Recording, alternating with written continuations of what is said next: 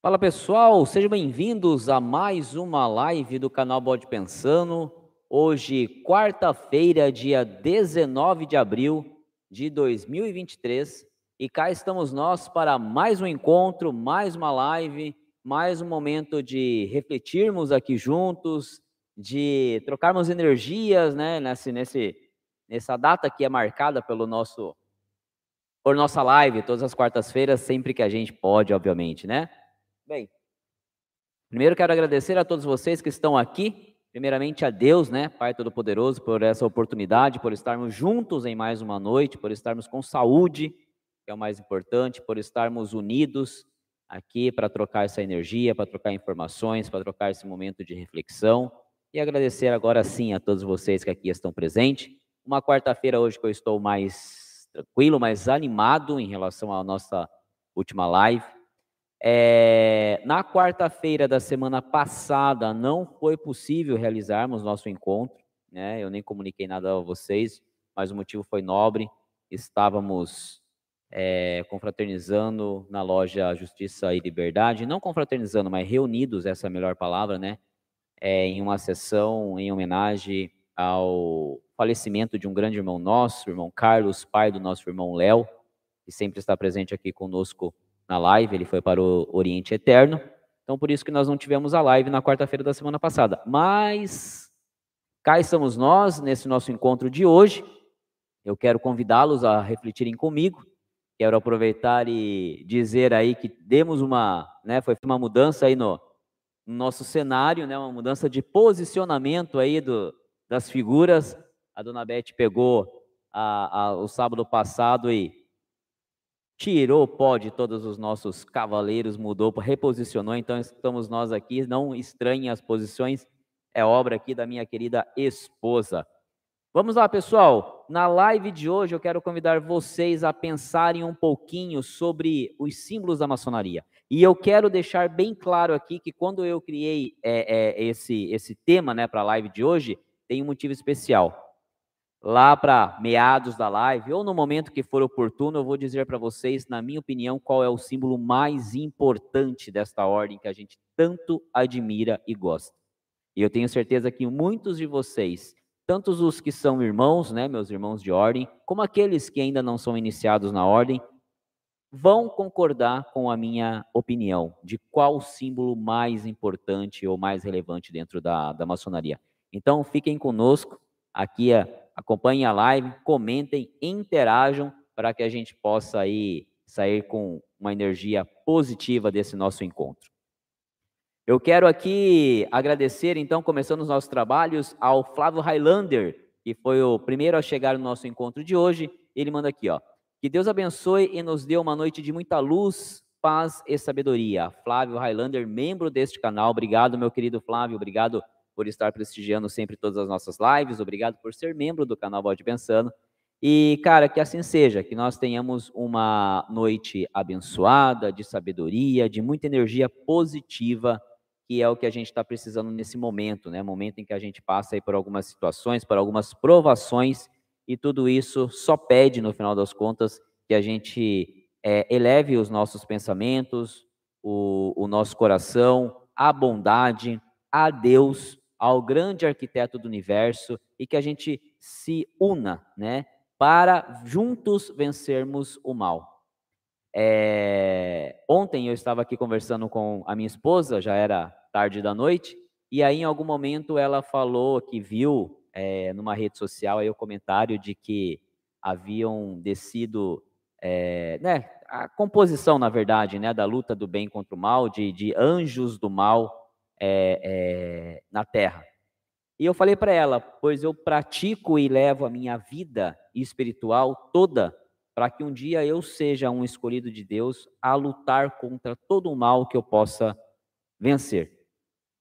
Eu me policio em tentar ser o melhor, a melhor versão de mim mesmo, para que um dia eu seja digno de empunhar uma espada em prol da bondade, em prol da verdade, em prol do que Deus nos pede, da justiça. Então, que a gente consiga reunir forças para que juntos a gente vença por toda essa onda aí de provações que nós estamos passando, para que a gente consiga proteger os nossos e nos protegermos também. Conto com vocês aí para essa energia positiva e isso fica aqui em menção ao comentário do meu querido Flávio Highlander, membro deste canal.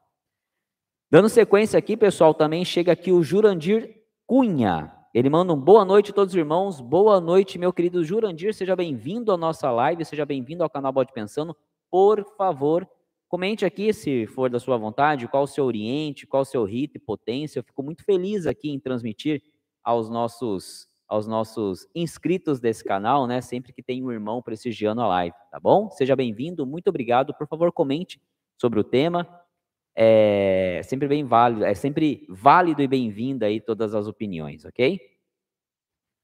Chega aqui também, pessoal, é, Cris Mendes, manda um boa noite, nobres irmãos. Boa noite, Cris. Por favor, o irmão que está utilizando aí o, o, o, o perfil aí de, de vossa, vossa esposa, cunhada, acredito eu, se puder se manifestar, ficaria muito feliz com o nome do irmão e da mesma forma qual o rito, potência e oriente de que fala, tá bom? Mas seja bem-vindo, viu? Seja bem-vindo.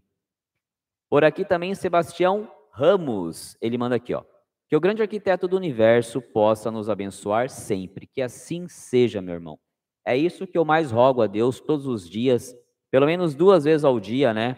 Sempre que eu sempre que eu vou me deitar e ao levantar, é o que eu peço a Deus, que Ele nos transforme em, em peças é, nesse plano para que possamos fazer a Sua vontade, para que possamos lutar em prol do, do, da humanidade, da bondade e que a gente, sim, consiga fazer uma, uma, uma cadeia de energia, né, uma corrente de energia positiva e que essa seja sempre sequência e sequência, que um consiga emanar a bondade, esse, esse apelo, esse cuidado para com o próximo, e assim a gente consiga, o quanto antes, estar num ambiente harmonioso, sem inveja, sem maldade, um vibrando pelas conquistas do outro, um torcendo e respeitando, acima de tudo, as diferenças. Eu acho que uma das coisas que faltam hoje na humanidade, independente de tantas coisas que falam, é isso: o respeito.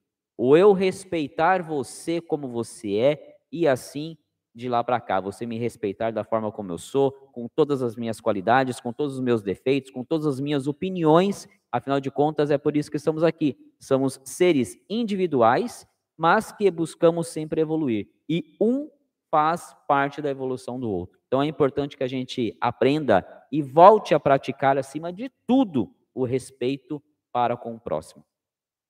Muito obrigado, meu querido irmão Sebastião.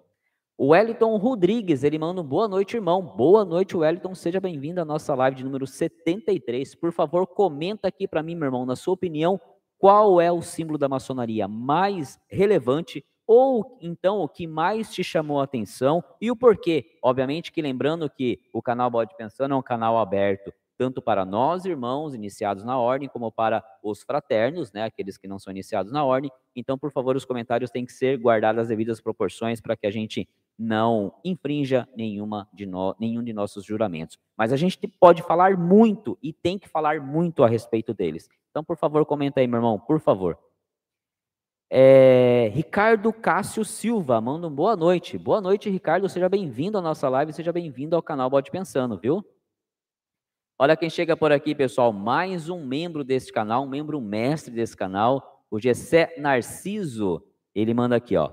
Boa noite, amigos. Uma alegria imensa entrar aqui pela primeira vez. Verdade, Gessé, é a primeira vez que você está acompanhando a live ao vivo? Cara, que bacana. Seja bem-vindo, então, à nossa live tá? Então, só para te dar um contexto de como ela funciona, ela sempre vai ao ar às 8 horas da noite, todas as quartas-feiras, salvo aqueles dias que a vida profana não me permite, né? Ou que a gente tem algum evento aí da ordem relacionado que eu não possa faltar. Mas de praxe a gente vai ao ar todas as quartas-feiras, sempre às 20 horas, tá? 8 horas da noite, horário de Brasília, e não tem hora para acabar. Quando é que nós acabamos a nossa live? Quando o último comentário é lido tá? Quando eu não tenho mais nenhum comentário para ler, aí sim eu assim informo vocês e se não vier mais nenhum, a gente encerra a live. O que, que isso significa? Significa que todos os comentários são lidos. todas as perguntas serão respondidas, ok? Claro que eu me resguardo de trazer aquele limite que eu juro em loja, entendeu? Mas eu não deixo nenhuma pergunta sem resposta, não deixo nenhum comentário sem ler. Se eu não ler um comentário é porque por algum motivo não apareceu aqui na tela para mim, o próprio YouTube fez a, a, a segregação, tá? Não sou eu, a própria ferramenta, tá? Já tivemos live de duas horas, de três horas, nosso recorde é live de quatro horas de duração, então tudo que você postar aqui será lido. E como é que funciona? Você pode perguntar o que você quiser, do que quiser, não necessariamente do tema específico da live de hoje, mas qualquer dúvida que você tenha relacionado à maçonaria, que afinal de contas é o assunto que nos une, ok? Sempre mantendo o respeito, que eu sei que isso você tem de sobra, mas a gente se respeita, a gente respeita as diversidades de opiniões e aqui a gente sai no final da live um pouco mais leve, um pouco mais energizado daquilo que a gente se encontrou aqui no início. Esse é o objetivo da live do canal Bode Pensando, tá bem? Tá bem? Então, mais uma vez, seja bem-vindo. Obrigado por ser membro do canal, membro mestre, estar participando conosco lá do grupo de WhatsApp. Espero que esteja gostando. Temos lá um, grandes, grandes figuras. Temos o nosso querido irmão Eduardo Guerreiro, que está lá também prestigiando e entregando sempre muita energia e conteúdo para nós. Então, muito obrigado, meu querido. Seja bem-vindo oficialmente à live do canal Bode Pensando. Aqui também chega, pessoal, meu querido irmão Guilherme, do Conversa de Bode. Tá? Ontem foi a live do canal dele, às terças-feiras foi a live do canal dele. Eu dei uma passada por lá, cheguei um pouco atrasado, tá? Mas consegui passar por lá na live, consegui mandar minha pergunta ainda ao, ao irmão convidado. Eu vi lá que muitos de vocês já estão prestigiando a live do nosso querido irmão Guilherme, do Conversa de Bode. É isso aí. É, cara, eu fico muito feliz quando eu vejo é, vocês por lá. É assim que a gente tem que fazer. Maçonaria não tem inveja, maçonaria tem um apoio mútuo, tá? Então a gente até brinca, né, é, é, meu irmão Guilherme e eu, do Conversa de Bode, que na terça o bode conversa, na quarta o bode pensa. Então, meu querido irmão, Parabéns mais uma vez pelo trabalho, que Deus te abençoe grandemente e é um prazer tê-lo aqui na live. Aproveita esse momento antes de ler a sua pergunta, peço que transmita à cunhada um beijo no coração e estimo que tudo esteja bem aí em vosso lar, ok? Agora sim, o mano Guilherme ele manda aqui, ó. Grande irmão Marcel, hoje é dia do bode pensar. Risos. Obrigado pela presença ontem e bora para mais reflexões. Ele continua um grande abraço para a cunhada e o sobrinho. Meu querido mano Guilherme, o carinho é meu, eu que te agradeço, e é isso, conte comigo sempre. O dia que eu não estiver por lá, mano, sempre preparando uma pergunta, sempre tentando contribuir com o seu trabalho, com o seu canal, é porque algo aqui no mundo profano está demandando a minha presença. Do contrário, já está marcado aqui na, na, no meu mindset, no meu coração, que é importante eu estar lá conversando contigo, é importante sempre convidados maravilhosos. Então, o dia que eu não tiver, mano, é porque algo aqui prejudicou e eu não pude participar. Mais de praxe, sempre estarei lá que possível e convido a todos que puderem também fazer esse prestígio, tá bom? Muito obrigado, meu irmão. Anderson Marcos Rodrigues Pereira. Caramba, Anderson, só você quer ter nome também, hein? Anderson Marques Rodrigues Pereira. Ele manda um boa noite a todos. Boa noite, seja bem-vindo à nossa live, seja bem-vindo ao canal Bote Pensando. É... Se não me falha a memória, é a primeira vez que eu te vejo por aqui, tá? Fique muito à vontade. Temos mais de 600 vídeos no canal, tudo separado por playlist. O assunto base do canal é maçonaria, é a gente explicar um pouquinho a diferença sobre a maçonaria, vamos dizer assim, a regular e a irregular, né? A, a a reconhecida e a não reconhecida, para que você então não, não venha cair em um golpe, caso não seja um maçom ainda. Orientar quais são os passos para entrar na maçonaria, também temos vídeos falando sobre isso aqui no canal. Ou seja, temos vários vídeos, muito conteúdo, tudo separado por playlist. Se é novo realmente no canal, se não é um maçom iniciado, eu aconselho a começar pela playlist Dicas do Bode, depois você vai para a playlist Pensamentos e aí finda aí com as demais e te agradar, tá bom? Seja bem-vindo, mande sua pergunta, fique muito à vontade aqui, que é um lugar onde a gente confraterniza às quartas-feiras, ok? Rafael Paranhos, Rafael, fazia tempo que eu não te via por aqui, viu? Mas muito bom voltar a ter você aqui na nossa live, tá? Muito bom. Seja bem-vindo novamente ao canal Bode Pensando. Ele manda aqui, ó. Boa noite, Marcel. Tenho uma dúvida. Pega mal perguntar a um maçom qual o grau dele? Ou geralmente vocês não gostam ou não podem dizer?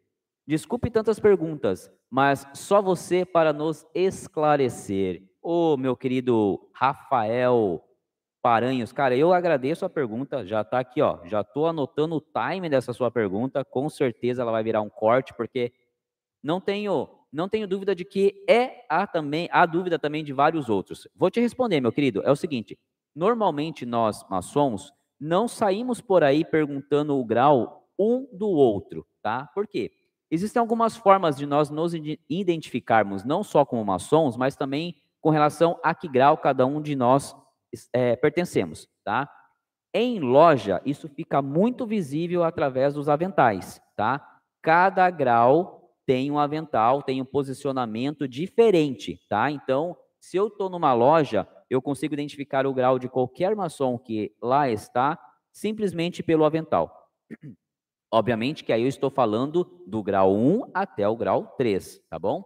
Agora, uma outra forma, se a gente não está paramentado como maçons, como é que a gente se identifica através dos graus é, sem que a pergunta seja direto? Que grau você está, meu irmão? Bem, através do sinal, tá? desculpa, através do toque, tá? Quando a gente identifica que um irmão é um maçom, né, a gente tem formas de cumprimentá-lo diferente. Para cada grau há uma forma. O toque, a maneira como eu vou pegar na mão daquele irmão, eu não vou, obviamente, dizer como é, você vai entender claramente por que, que eu não farei isso, mas a maneira como eu pego na mão daquele irmão já me dá uma dica se aquele irmão é um aprendiz, um companheiro ou um mestre, tá?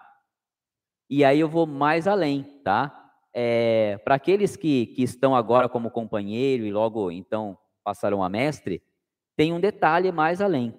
Cada grau do filosófico, aí falando do escocês antigo e aceito, tá? Também tem um toque diferente. Então, se a gente for somar do grau, de novo, falando do, do escocês antigo e aceito, do grau de aprendiz até o grau 33, né? A gente tem aí então 33 toques ou algumas formas a mais de fazer essa pergunta através da maneira de pegar na mão de um irmão de cumprimentá-lo.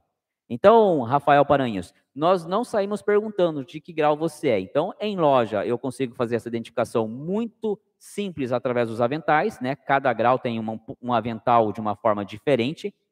Agora, na vida profana, a maneira como eu pego na mão daquele irmão, eu já posso ter a certeza de que grau ele é.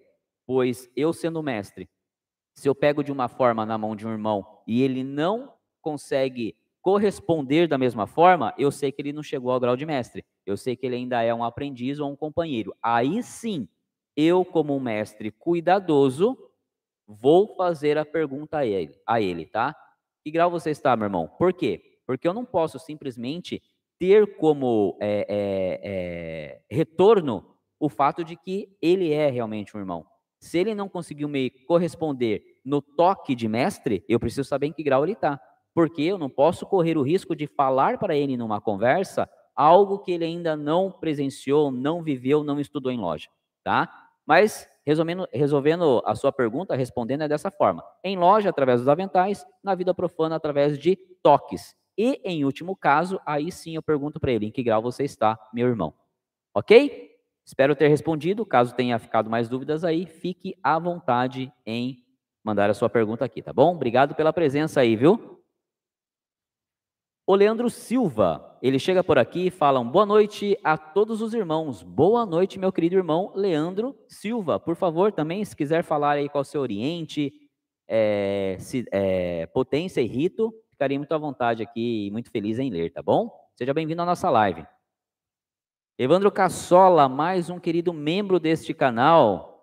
É, ele chega por aqui e fala: Boa noite, meu caro Marcel, que seja uma live abençoada. Eu agradeço, meu querido Evandro, que assim seja, que seja uma live abençoada. Quero dizer que estou muito feliz é, pela, pela maneira como você está se comportando, tá? De que forma?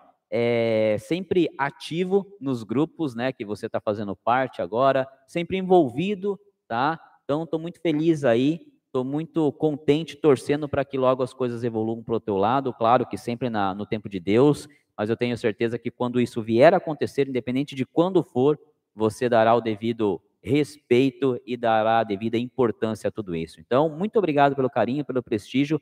Agora seria interessante, gostaria de ouvir de você como então um fraterno, né? Ou seja, uma pessoa que ainda não iniciou na ordem, na sua opinião, qual é o símbolo da maçonaria mais relevante para você, ou talvez o que mais te chamou a atenção? E aí sim, como não iniciado na ordem, você pudesse se aprofundar o porquê, né? Por que, que esse símbolo é o mais relevante para você, ou por que ele é o mais, o que mais te chamou a atenção, para a gente talvez conseguir ter um entendimento aqui de como os fraternos, né, ou seja, aqueles que não são iniciados na ordem, veem todos esses símbolos, veem toda essa simbologia. E lembrando que mais para frente da live aí eu vou dizer qual é o meu, qual o símbolo da maçonaria para mim é o mais impactante, qual o, o, o porquê que eu acho disso, né? E também como eu eu visualizo essa importância simbólica da maçonaria, tá? Então, fiquem por aí que já já a gente reflete mais sobre esse assunto. O... Me perdi aqui, muitos comentários, vamos lá. O Diego Lima, ele manda aqui, boa noite a todos. Boa noite, meu querido Diego Lima. Seja bem-vindo à nossa live, viu? Seja bem-vindo e manda sua pergunta, fica à vontade. Diego Anselmo, membro deste canal, manda um boa noite a todos. Ótimo aprendizado para todos. Boa noite, Diego. Obrigado por estar aqui conosco. Obrigado por ser membro do canal Bode Pensando. Espero que esteja gostando. E, cara, eu fico muito feliz que a gente tenha uma noite aí de muito, muita reflexão. Lembrando que aqui eu conto com a ajuda de todos vocês, os que mandam as perguntas, os que me auxiliam nas respostas, né?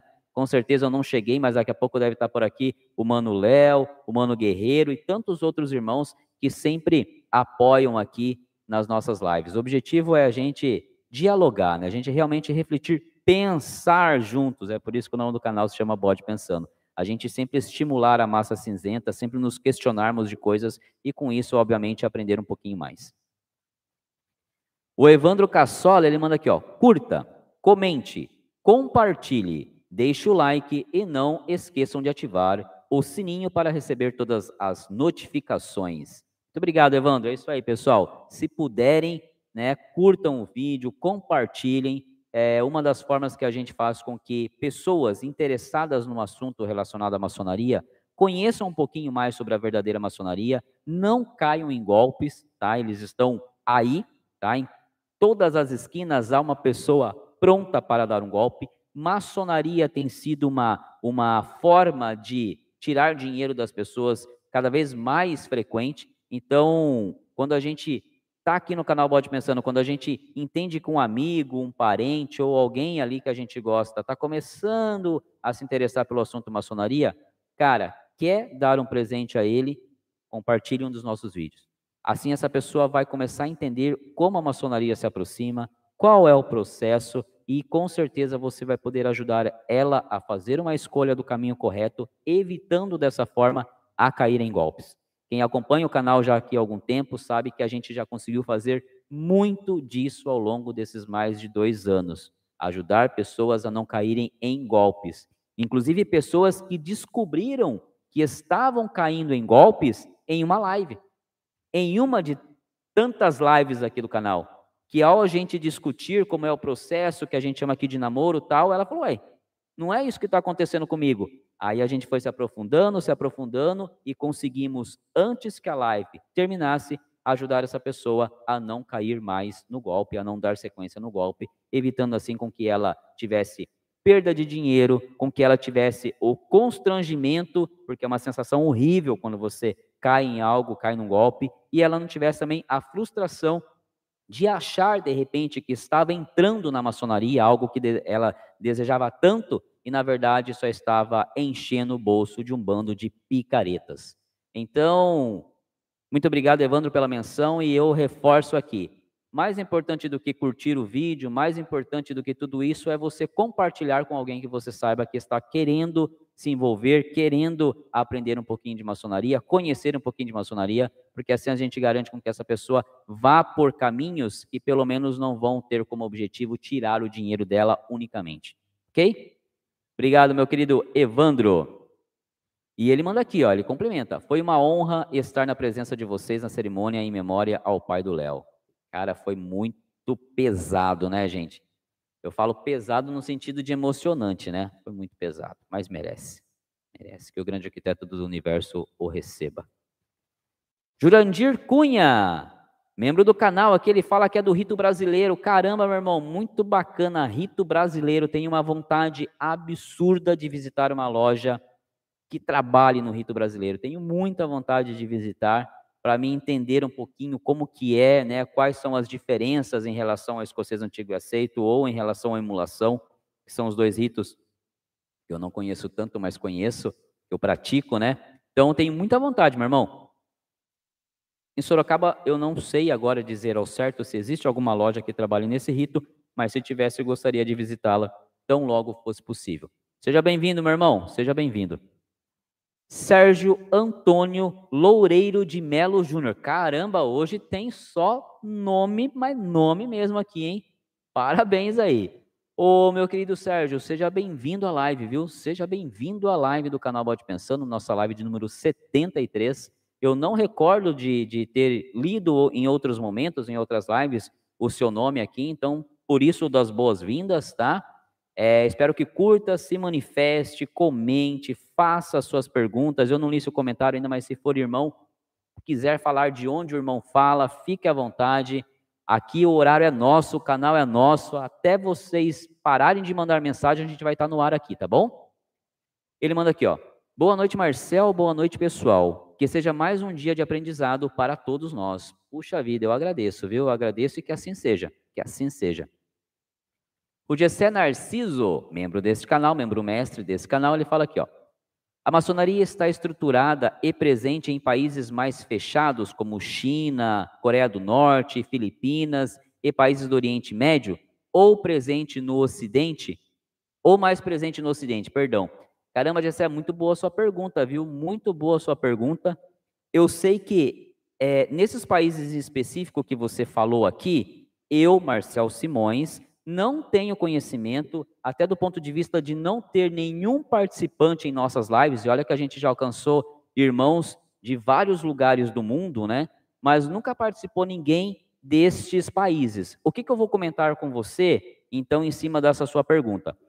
É, como criador de conteúdo, eu tenho uma outra ferramenta do YouTube, que é a YouTube Studio, né?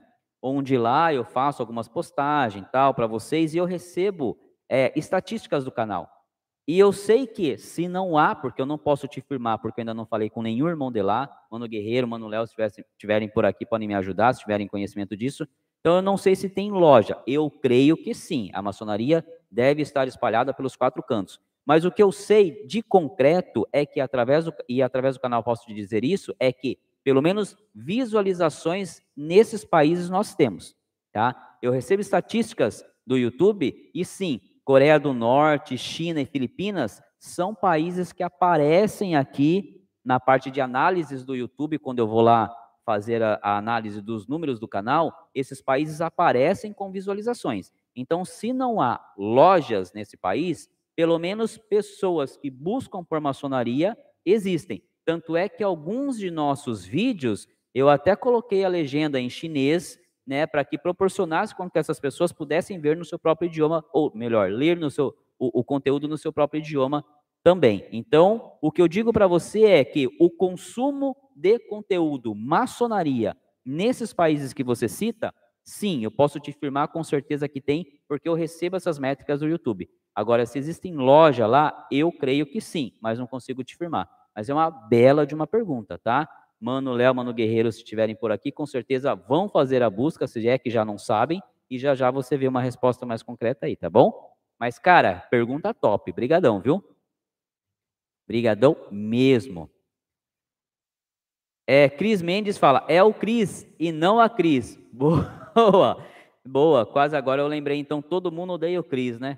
Legal, então, Cris Mendes, obrigado por estar aqui conosco, viu? Muito obrigado. Então, não está usando a conta da cunhada, está usando a própria conta Cris Mendes. Obrigado por estar aqui, meu irmão, seja bem-vindo. Leandro Brasil, ele manda por aqui, ó. Boa noite, irmão Marcel. Que você tenha uma noite abençoada. Fraternal abraço. Meu querido irmão Leandro, eu agradeço, desejo e rogo ao grande arquiteto do universo que também lhe proporcione uma noite maravilhosa, que você consiga descansar, recarregar suas energias, que a live possa contribuir com isso e que amanhã você possa estar aí de pé e a ordem, pronto para mais um dia de trabalho. Eu estou transmitindo a live aqui para vocês, pessoal, e até para que eu não corra o risco de perder nenhum comentário, eu estou acompanhando ela no outro dispositivo aqui. Então, hoje nós estamos com com uma, duas, três, quatro telas aqui, e eu estou vendo que o Mano Guerreiro já respondeu a pergunta do, do meu querido Gessé. Ele diz assim, ó, Filipinas, sim. China, que eu saiba, só em Hong Kong. Coreia do Norte, acredito que não tenha lojas. Obrigado, Mano Guerreiro, pela, pelo apoio de sempre, pela ajuda. E está respondido aí, meu querido Gessé. Então a gente acaba aí alcançando lugares que a gente ainda não imagina, né? Muito obrigado pela pergunta, obrigado, Mano Guerreiro, aí pelo, pelo suporte técnico aí.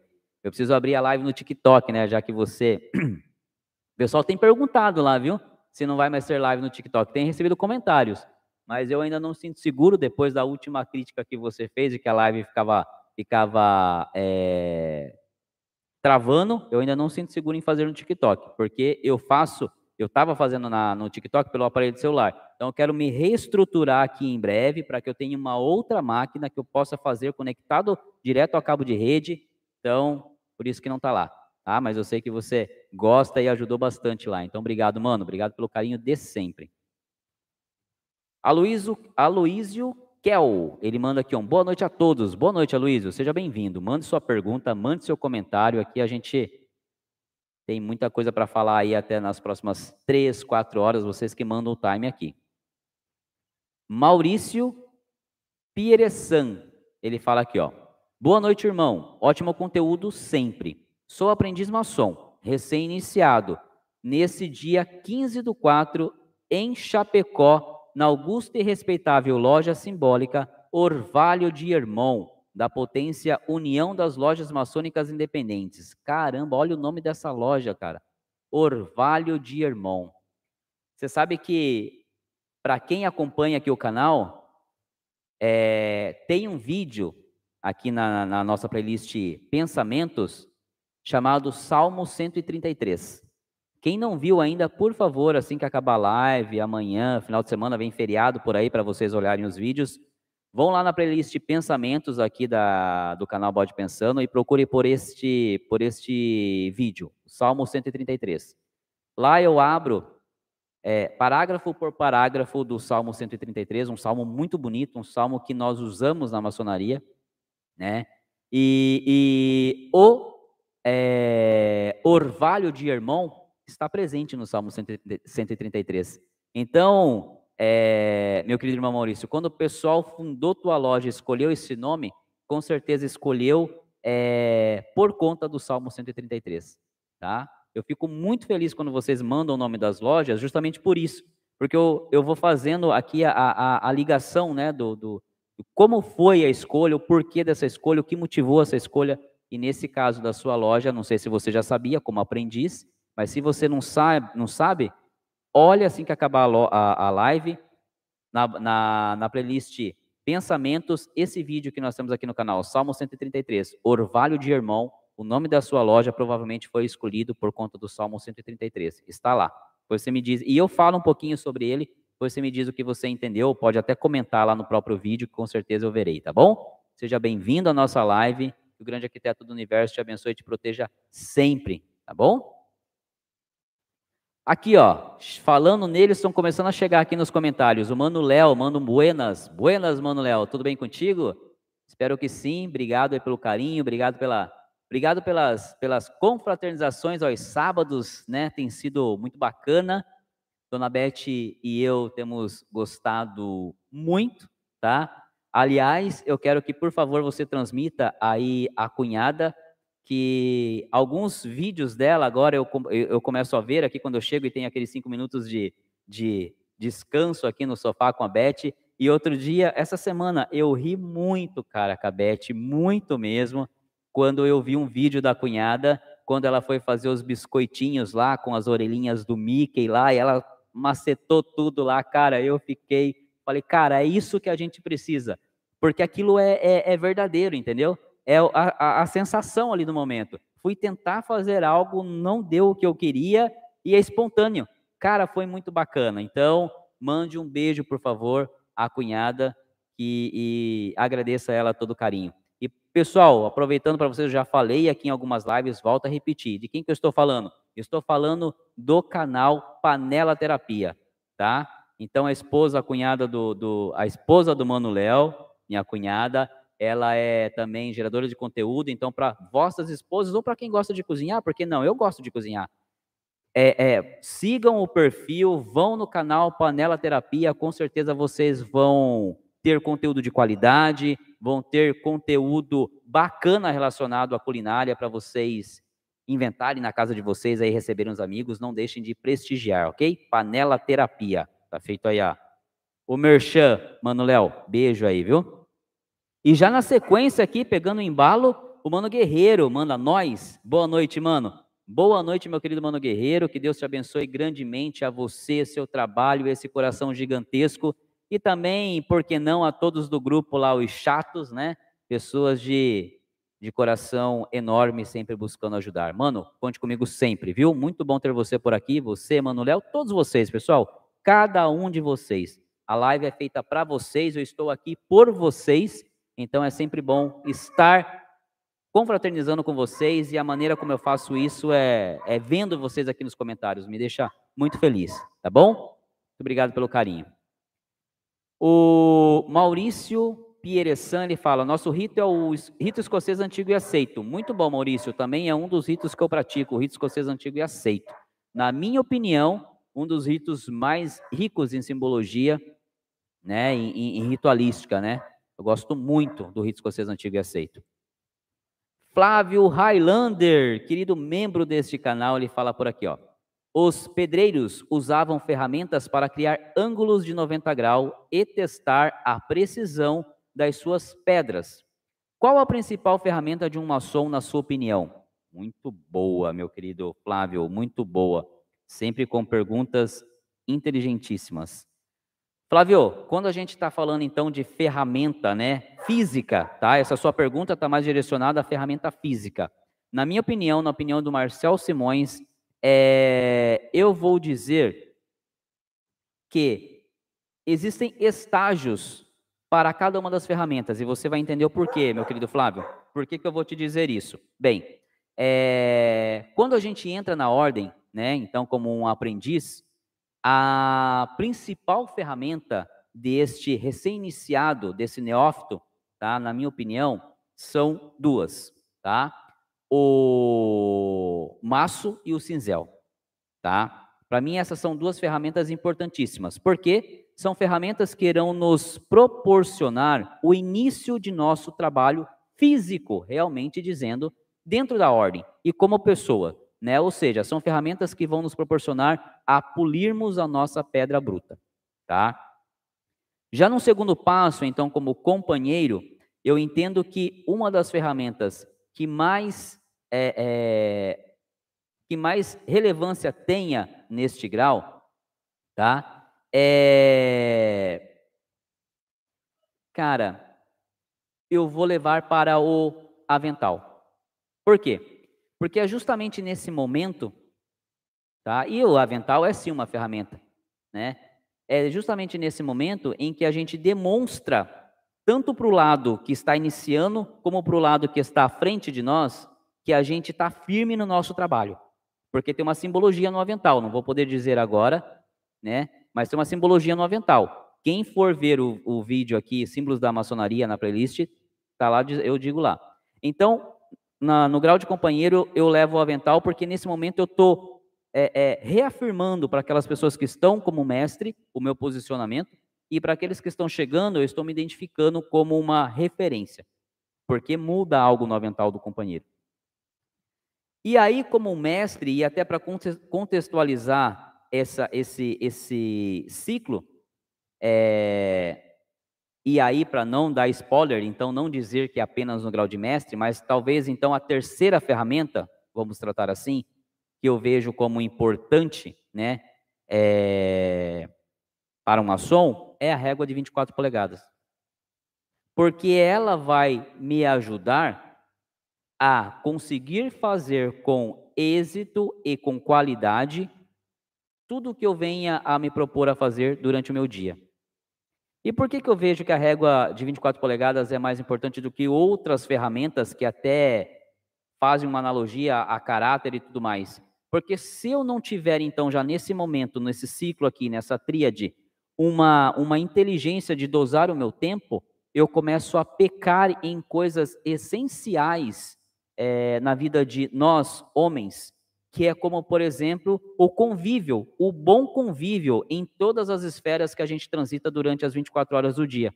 O bom convívio na, no trabalho, o bom convívio é, é, com a família, o bom convívio consigo mesmo. Então, meu querido Flávio, eu vejo aqui, fisicamente falando, tá, três ferramentas essenciais para o maçom: o Márcio Cinzel, o avental de companheiro que para mim é um marco, e a régua de 24 polegadas. Ainda não é a ferramenta que eu quero dizer para vocês mais para frente, porque essa que eu quero dizer mais para frente não é física. Não é física. Então, de ferramentas físicas, eu classifico essas três. Ok? Espero que você tenha gostado, meu querido. Se não, manda aí que a gente a gente se dedica mais aí à resposta, ok? É, José Joabe. Ele chega por aqui ele manda aqui, ó. Boa noite, mano. Minha exaltação é no dia 20 de maio. Caramba, 20 de maio. Boa noite, meu querido irmão. Seja bem-vindo à nossa live. Por favor, se puder dizer aí qual é a. Obrigado, meu filho. Qual é a, la... qual é a live? Ó. Marcelo me tirou a atenção aqui. Qual é a loja ou qual é o rito, né, e oriente que o irmão que o irmão trabalha, né? Eu ficaria muito feliz em dizer por quê? Porque a exaltação né, dependendo do, do, do, do, do rito, é um, de um grau para o outro. Né? Por exemplo, no escocês antigo e aceito, exaltação é quando a gente passa de aprendiz para companheiro. Quando a gente vai de companheiro para mestre, é elevação. Né? Se não me falha a memória, é isso.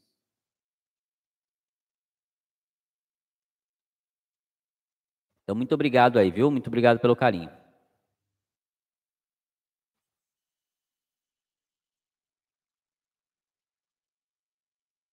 Espera aí só um minutinho. Ô, dona Beth, faz favor. É, chega por aqui, eu me perdi aqui num contexto. Cadê? Vamos lá, vamos lá. O, o Diego Lima, ele fala aqui, ó. Diego Lima, ele é do, da Gleb. Por favor, se você puder depois dar uma olhadinha nessa água, eu agradeço.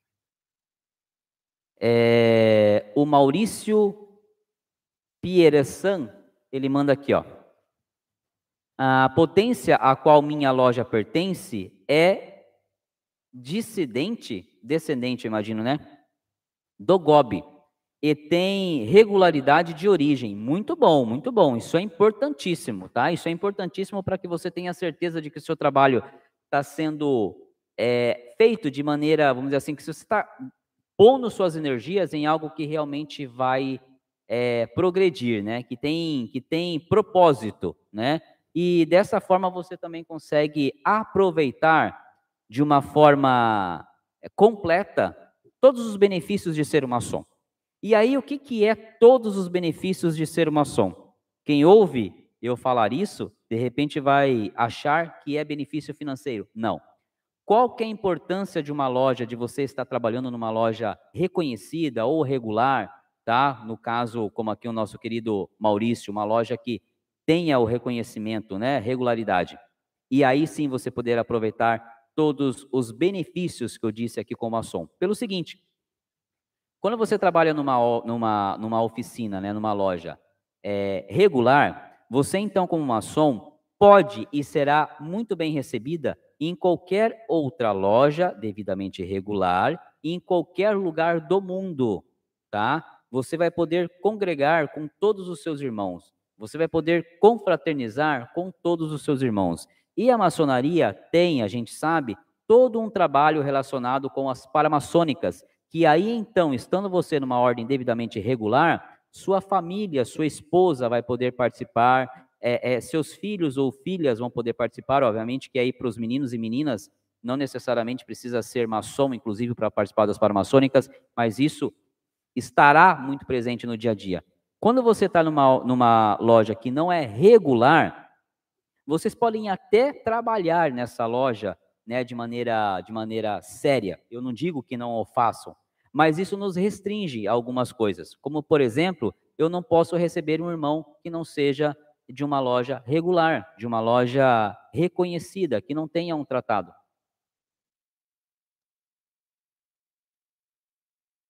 Por quê?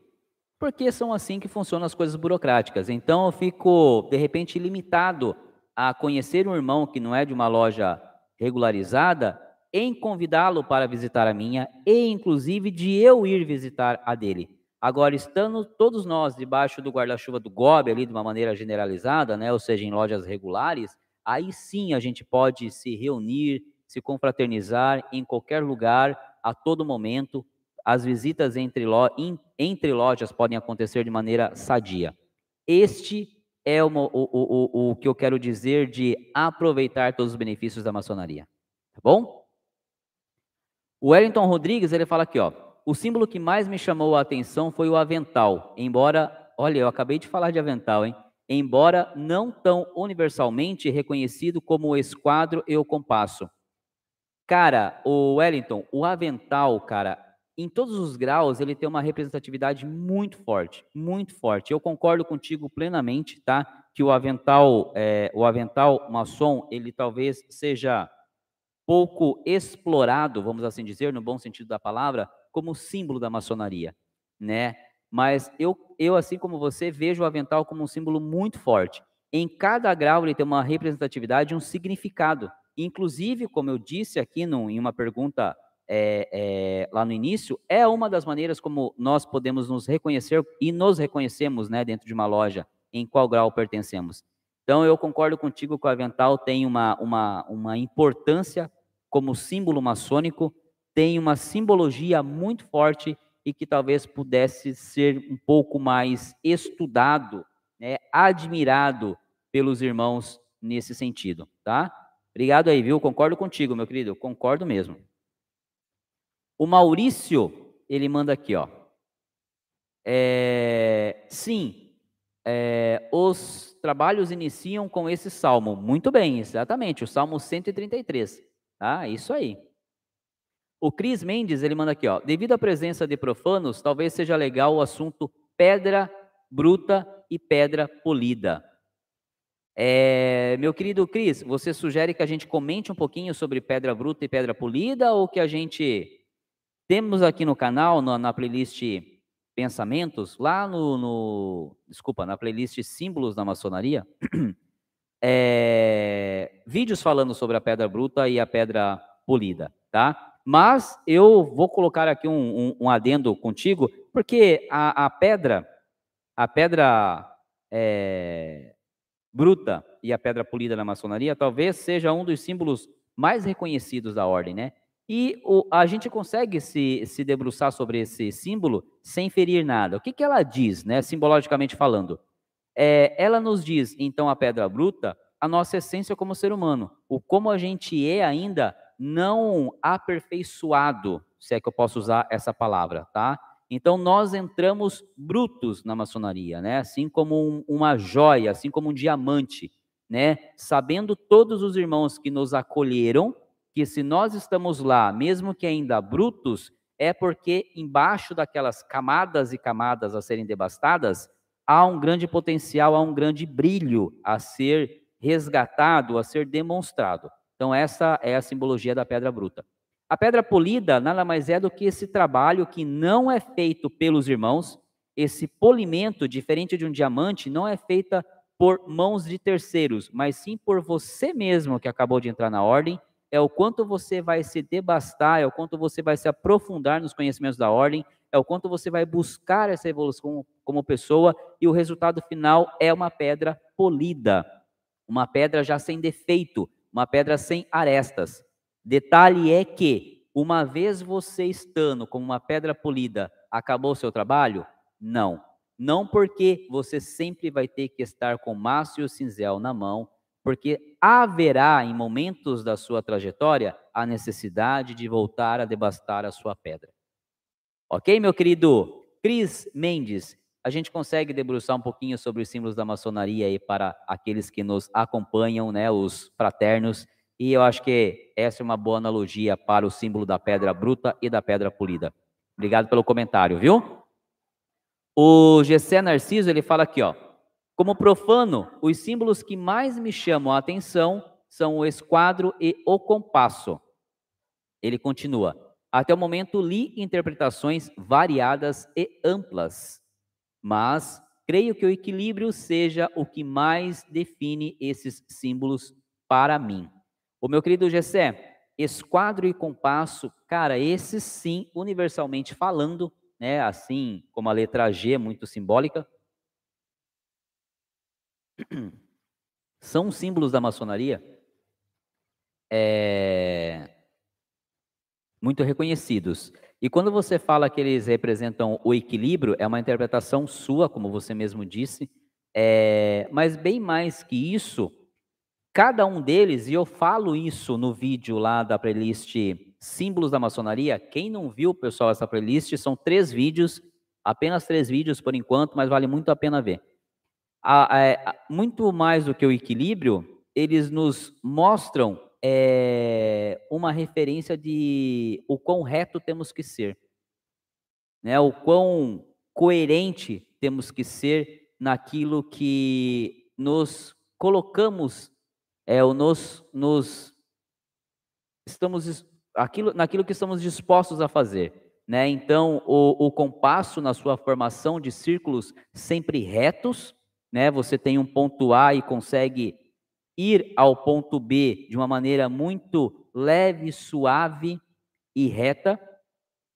E o esquadro da mesma forma, sempre buscando ângulos de 90 graus, que nada mais do que são ângulos retos.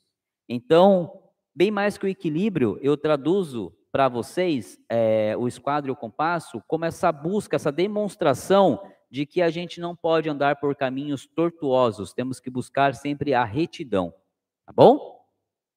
Espero ter contribuído aí para o seu pensamento e muito obrigado aí, cara. É isso aí. Dá uma olhadinha nesse vídeo, nesses três vídeos do símbolo da maçonaria, se você ainda não ouviu, você vai conseguir entender um pouquinho melhor do que eu estou te falando, tá bom? Chega aqui, pessoal, o André Lan, é. Desculpa se a pronúncia não estiver correta. Ele manda aqui, ó. Boa noite. Como a maçonaria impacta a vida pessoal e profissional do indivíduo e como eles veem o papel da organização na sociedade atual? Acredito que hoje se perdeu o real motivo de ser adepto. André, caramba, pergunta ótima, cara.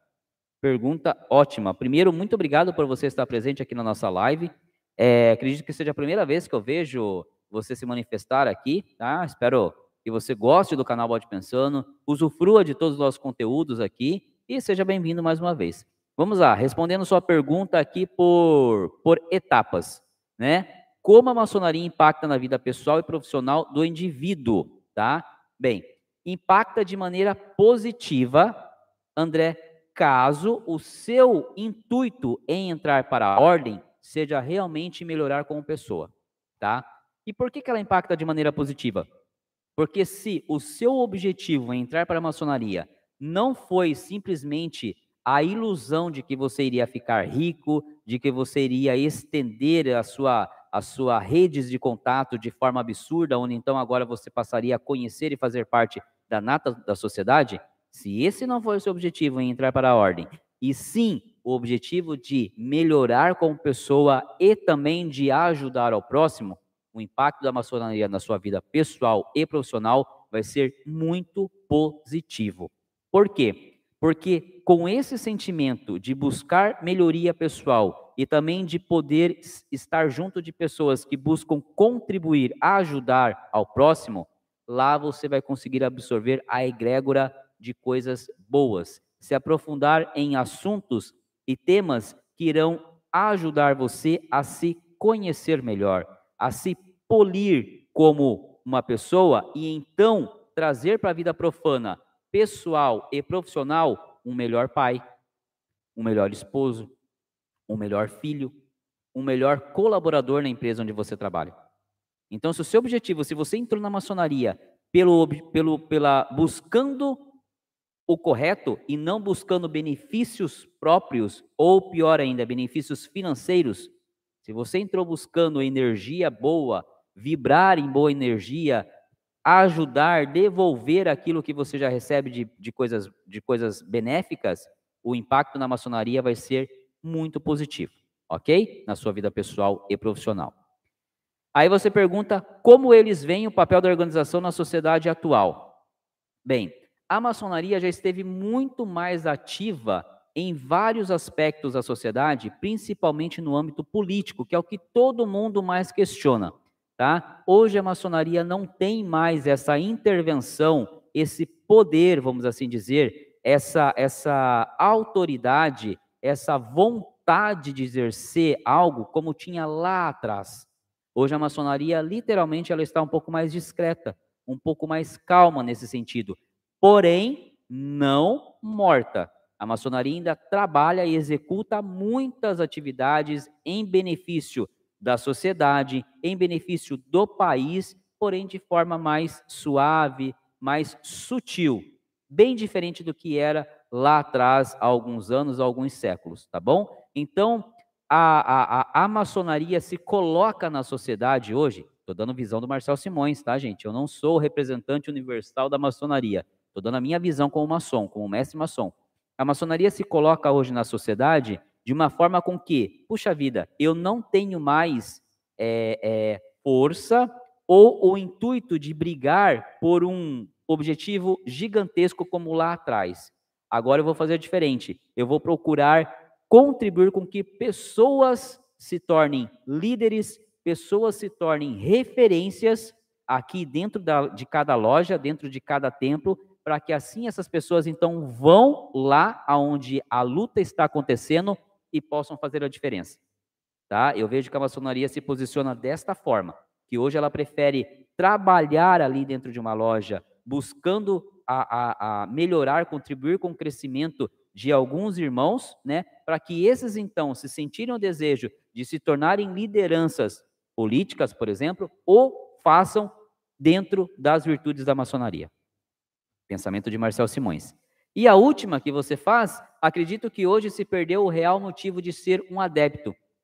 Eu não vejo dessa forma, tá? Por que, que eu não vejo dessa forma? Porque por que, que eu me tornei um maçom? Eu não me tornei um maçom para que a gente, por exemplo, fosse fazer um novo grito do Ipiranga, né? E aí, quando fosse lá descrito, estou dando exemplo, tá, pessoal? Que quem fez aquilo foi um representante da maçonaria, o meu nome também constasse lá.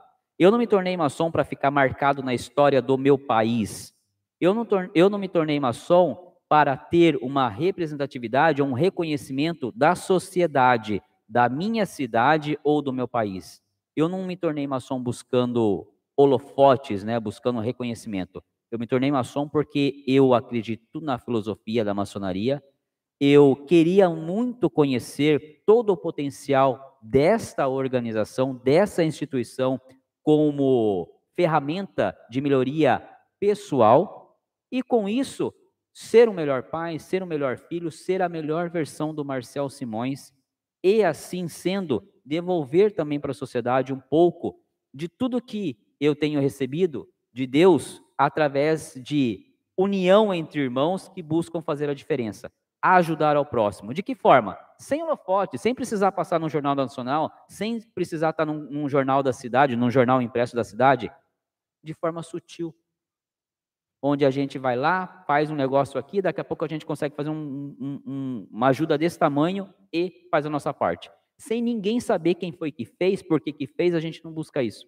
Então, por isso que eu não consigo contribuir com você na, na, nessa última fala de que se perdeu o real motivo de ser um adepto. Não se perdeu, porque o objetivo de eu, Marcel Simões, ser uma maçom, ter buscado a maçonaria, assim como de muitos outros que, que, que me cercam, que, com quem eu convivo, é isso.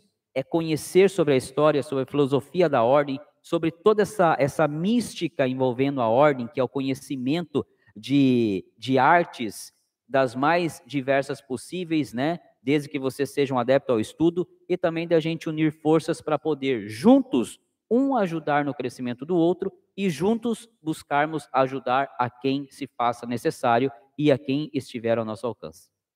Tá bom? Meu querido André, muito obrigado pela sua mensagem, pela sua pergunta. Foi muito relevante, espero ter respondido, respondido a contento e continue conosco aqui. Se tiver mais perguntas, por favor, fique à vontade.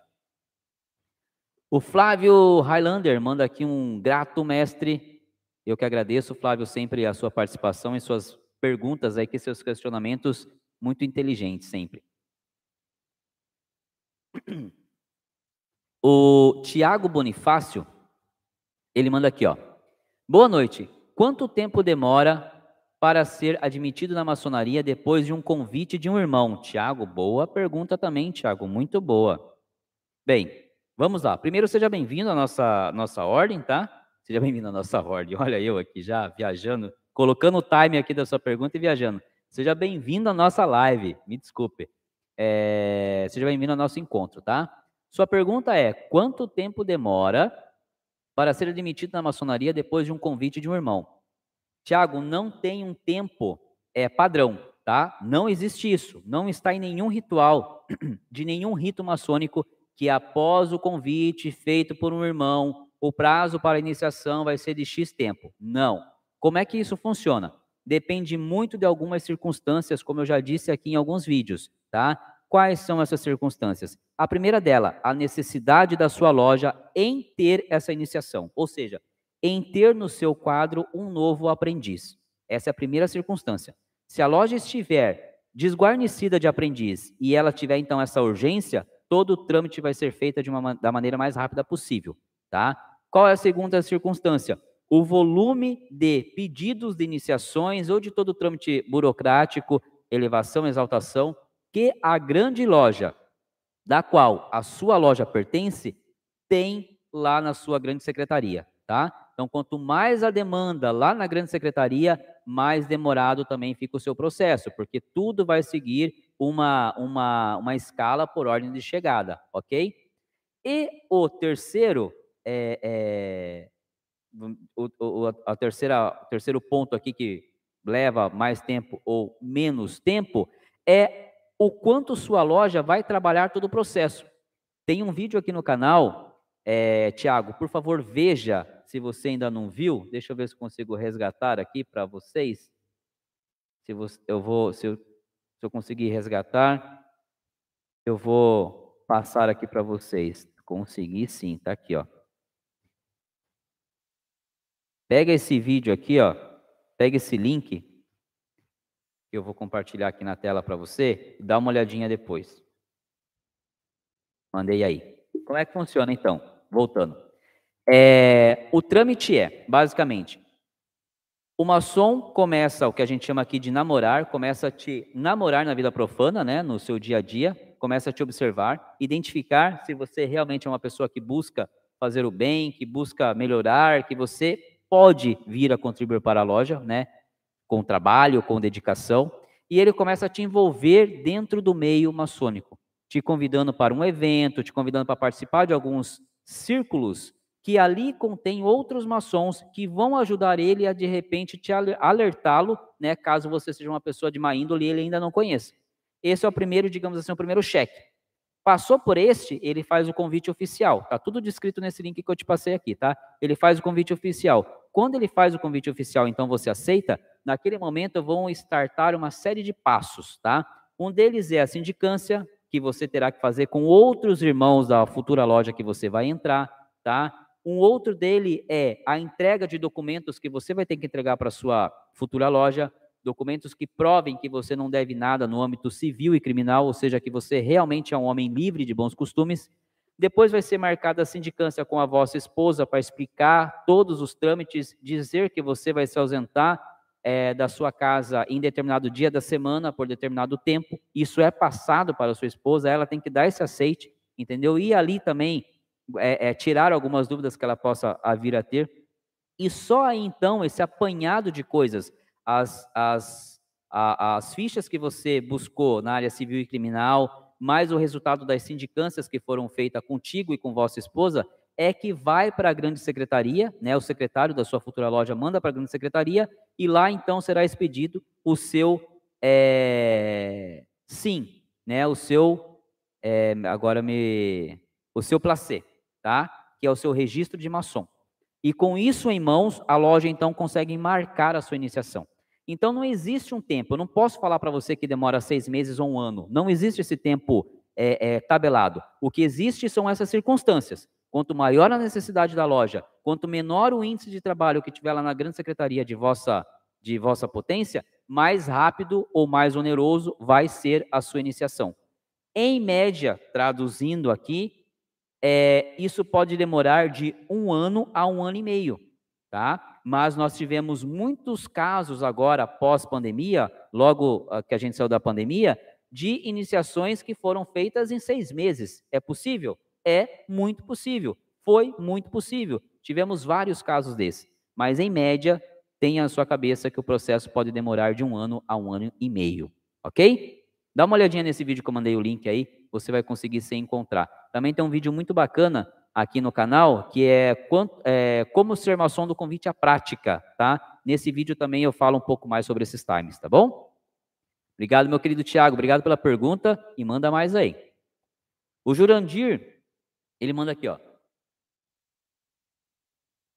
Eu sou da loja Delta Brasileiro, do GOB. Que da hora, meu irmão. Que bacana. Delta Brasileiro. Muito bom, viu? Qual que é o Oriente, meu irmão? Se puder falar, eu te agradeço. Sérgio Fajardo. Ele manda aqui, ó. Interessante o curso da Uniacácia de pós-graduação em maçonologia. Eu não sabia que também a Uniacácia estava estava, estava provendo este curso, meu querido Sérgio. Eu sabia, eu tinha conhecimento é, de uma faculdade chamada Uninter que tinha esse curso né, de, de maçonologia, mas que para você fazê-lo, você tinha que comprovar que era irmão, tá? Que era um iniciado na ordem. Eu não sabia que tinha mais uma instituição com o mesmo curso.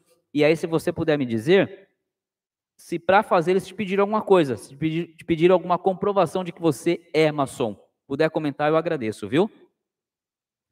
O José Jaob, ele fala aqui, ó. Exaltação é de companheiro para mestre, mano. Obrigado, mano. Obrigado. Às vezes eu me perco aqui nas menções, ainda mais por conta de praticar um pouquinho do escocês, um pouquinho da emulação e tem avaliação entre os dois. Mas muito obrigado, viu? Grato aí pela, pela correção. O Éder Fresneda ele manda aqui, ó. Opa, cheguei atrasado, mas cheguei. Boa noite, tio Marcel. Boa noite, Éder. Seja bem-vindo, então, meu querido sobrinho. Fico muito feliz em tê-lo aqui. É, eu tenho ficado muito feliz pelo número de sobrinhos que tem que tem é, chegado até o canal, né? Como é que eu vejo isso? Também através das métricas do YouTube, o número lá de pessoas lá na faixa etária até 21 anos tem aumentado bastante, né? Então fico muito feliz. Se você puder dizer aí para todos nós que estamos aqui acompanhando a live no dia de hoje, qual o seu capítulo, né? Eu fico muito feliz, tá? Muito obrigado por prestigiar o tio. Se tiver alguma dúvida, alguma pergunta, mande e fique à vontade. Rafael Paranhos, ele fala aqui, ó, Marcel, as datas das iniciações são combinadas com os profanos ou já são determinadas pelas lojas e não podem ser alteradas? Boa também, Rafael, muito boa. Como é que funciona, Rafael? E agora eu vou dizer, tá? Como tendo como bagagem a minha loja e acredito que as demais trabalhem da mesma forma. Bem, a venerança de uma loja, tá? De uma maneira geral, ela dura um ano, tá? Então, quando você é instalado mestre daquela oficina, você tem uma venerança de um ano. Dentro desse um ano, você tem um calendário a cumprir, tá? Esse calendário, normalmente, ele, ele compõe iniciações, elevações e exaltações. Ou seja, você, como mestre daquela oficina, no período de um ano, você vai procurar fazer todas essas principais atividades, digamos assim, para manter a ordem. Então, você vai iniciar, você vai passar, você vai exaltar e você vai elevar. Tá? Ou seja, vai ter aprendiz, vai ter companheiro e vai ter mestre passando pela sua mão. Então, quando você vai pegar essa venerância, você faz sim um calendário onde você diz que Iniciei, é, peguei a venerância hoje, daqui a dois meses eu quero fazer uma iniciação, daqui a três eu quero exaltar, daqui a quatro eu, quero elevar, tá? Para que dentro daqueles 12 meses você faça tudo o que tem que fazer, passe por todas as experiências como mestre. Então tem esse calendário e esse calendário é sim divulgado para os irmãos da loja, tá? Algumas lojas optam por divulgar o calendário já do ano todo, ou seja, daquela venerância toda, outras optam por divulgar o calendário do semestre, tá? Então lá os irmãos do quadro vão saber quando terão as, eh, as iniciações, elevações, exaltações e também saberão o dia que eles vão ter as suas instruções em cada um dos graus é, é, da loja, tá? No grau de aprendiz, companheiro e mestre. Então tem esse calendário. Pode mudar? Pode. Por que, que pode mudar? De repente tem um feriado, de repente tem um, algo extraordinário que aconteça na cidade, de repente há necessidade de a loja fazer uma sessão conjunta com outra loja, então muda-se sim esse calendário, mas muda-se muito pouco, tá? Muda-se muito pouco. Todo venerável, quando ocupa a posição, quando vai fazer a venerância de uma loja, ele monta o seu corpo, ele monta a sua chapa, ele monta a sua equipe, vamos assim dizer. Essa equipe trabalha junto com ele nesse calendário. E essa equipe que é responsável por ajudar com que todo aquele cronograma que o venerável pensou, com o auxílio da sua, da sua equipe, seja cumprido. Então, eles vão ter que levantar candidatos para iniciar, eles vão ter que preparar todas as instruções para que os aprendizes virem companheiro e também para que os companheiros passem a mestre. Tudo isso é muito bem detalhado num calendário feito pelo venerável daquela gestão atual e por todo o seu staff, né, vamos assim dizer. Então, tem sim uma data, essa data pode ser alterada de acordo com algumas necessidades da loja, mas são ajustes bem finos, tá? Dificilmente um mestre passa pela sua venerância sem fazer iniciações, elevações, exaltações. Ok? Por quê? Porque ele precisa ter essa experiência. O correto é ele ter, o bacana é ele ter essa vivência, tá bom? Obrigado, meu querido Rafael, espero ter te respondido. Agora tem um detalhe, tá? Essas iniciações, elevações e exaltações, elas não são combinadas com todas as lojas da cidade, tá? O que acontece é que, como a maçonaria ela é muito linear, ou seja, os trabalhos de uma oficina são muito semelhantes com as das outras oficinas, o que nos deixa é, em, em, o que nos deixa diferente são os ritos e também os costumes de cada loja, né? Usos e costumes de cada loja. Então, o que acontece é que, quando eu vejo o meu calendário da minha loja, puxa vida, a gente está agora em, em abril, né? Olha, a gente vai ter uma iniciação, inclusive vai ter uma iniciação na minha loja, infelizmente eu não vou poder ir, agora no dia 28 de abril. Né? Teve uma na sexta-feira passada e vai ter uma agora no dia 28. Né? Então, provavelmente, outras tantas lojas estão programando iniciações. Por quê?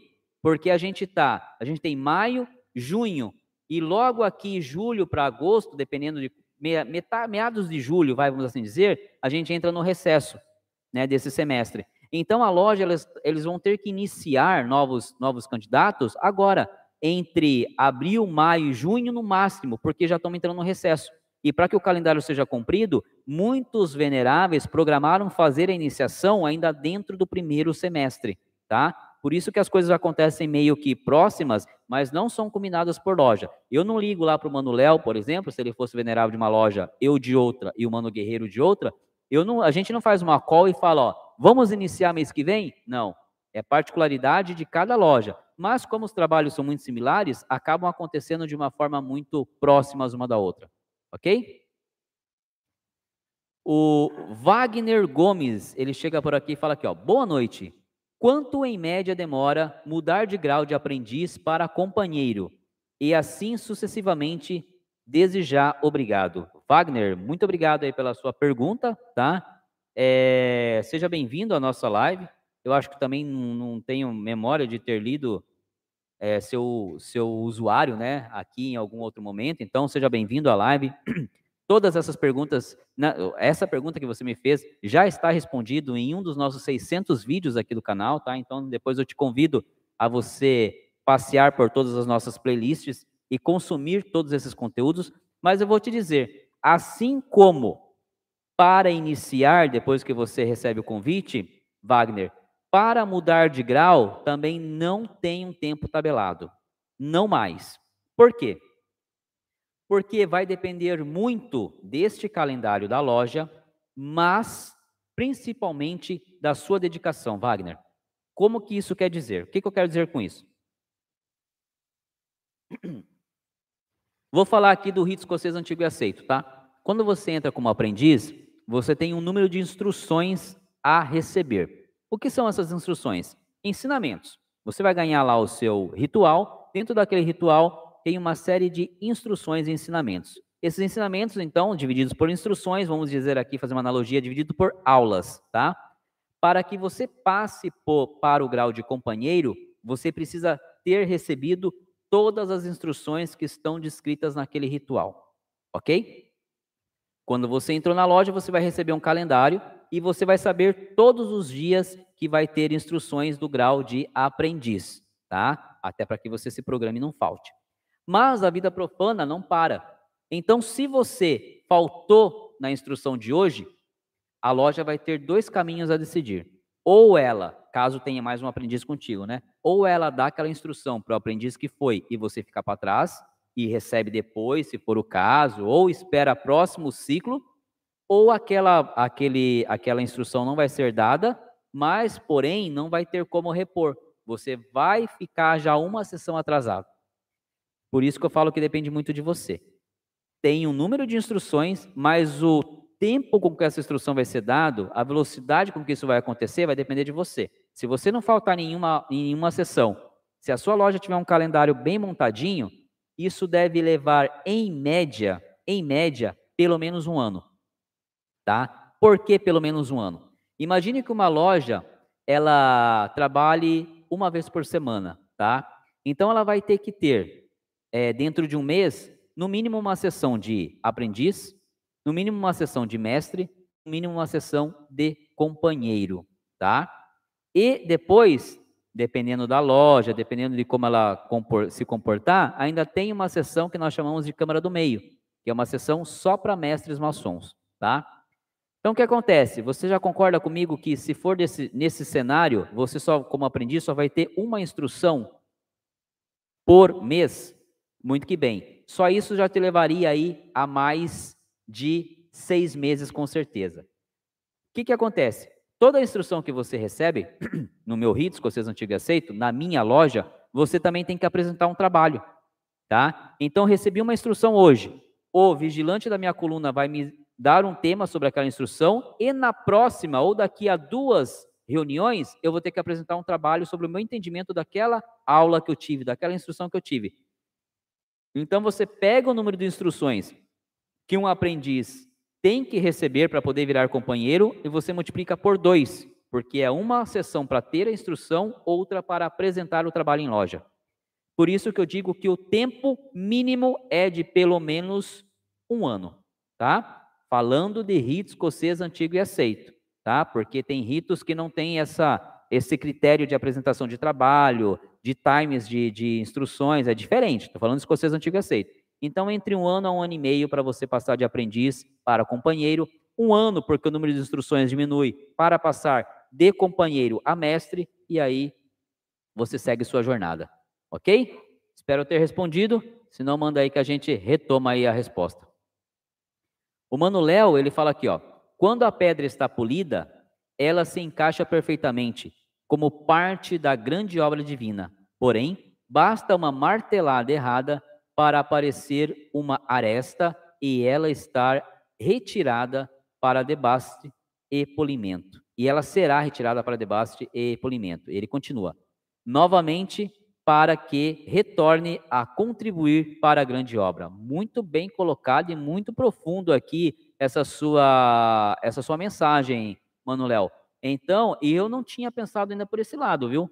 Então, tão tão importante quanto eu me polir, né, polir a minha pedra, a minha pedra bruta e transformá-la em polida, para que eu receba e comece a perceber os benefícios disso como pessoa, ela também é importante para a obra, ou seja, eu preciso estar polido para me encaixar dentro desse grande quebra-cabeça, né, dentro dessa grande obra divina. Então, se eu não estiver devidamente polido, eu não consigo encaixar ali com o irmão do lado, com a peça do lado, e eu corro o risco de fazer com que toda a obra fique desalinhada, né, e vem a tombar. Muito bem pensado nessa sua analogia, eu não tinha pensado nisso, viu? Parabéns pela reflexão, mano. Parabéns, eu vou até anotar aqui, porque realmente eu gostei desse ponto de vista. Parabéns, mano. É, o Sérgio Antônio, Sérgio Antônio Loureiro de Melo Júnior, ele fala, Marcel, poderia falar sobre, a, sobre o que simboliza as colunas presentes nas lojas? Meu querido Sérgio, eu posso explanar sutilmente aqui é, o, a simbologia das colunas, tá? E você, se for um irmão, vai entender o porquê. Se não for, você sabe que eu tenho um determinado limite aqui do que eu posso falar, para não ferir o meu juramento como maçom. Mas dentro do que eu posso chegar aqui, eu vou dizer da minha visão, da minha interpretação, que as colunas, primeiramente, elas representam ali a força e a beleza, tá? A força e a beleza são duas virtudes, né, vamos assim chamar, muito importante para os maçons que devemos buscar, tá? sermos fortes e belos naquilo que nos propusamos a fazer, naquilo que a gente se propõe a fazer, tá? Ter a força para sustentar as nossas virtudes e a beleza de transformá-las, deixá-las visíveis ao próximo, tá? As colunas também nos remetem a cada grau, pelo menos aos dois primeiros graus, né? Ao grau de aprendiz e ao grau de companheiro.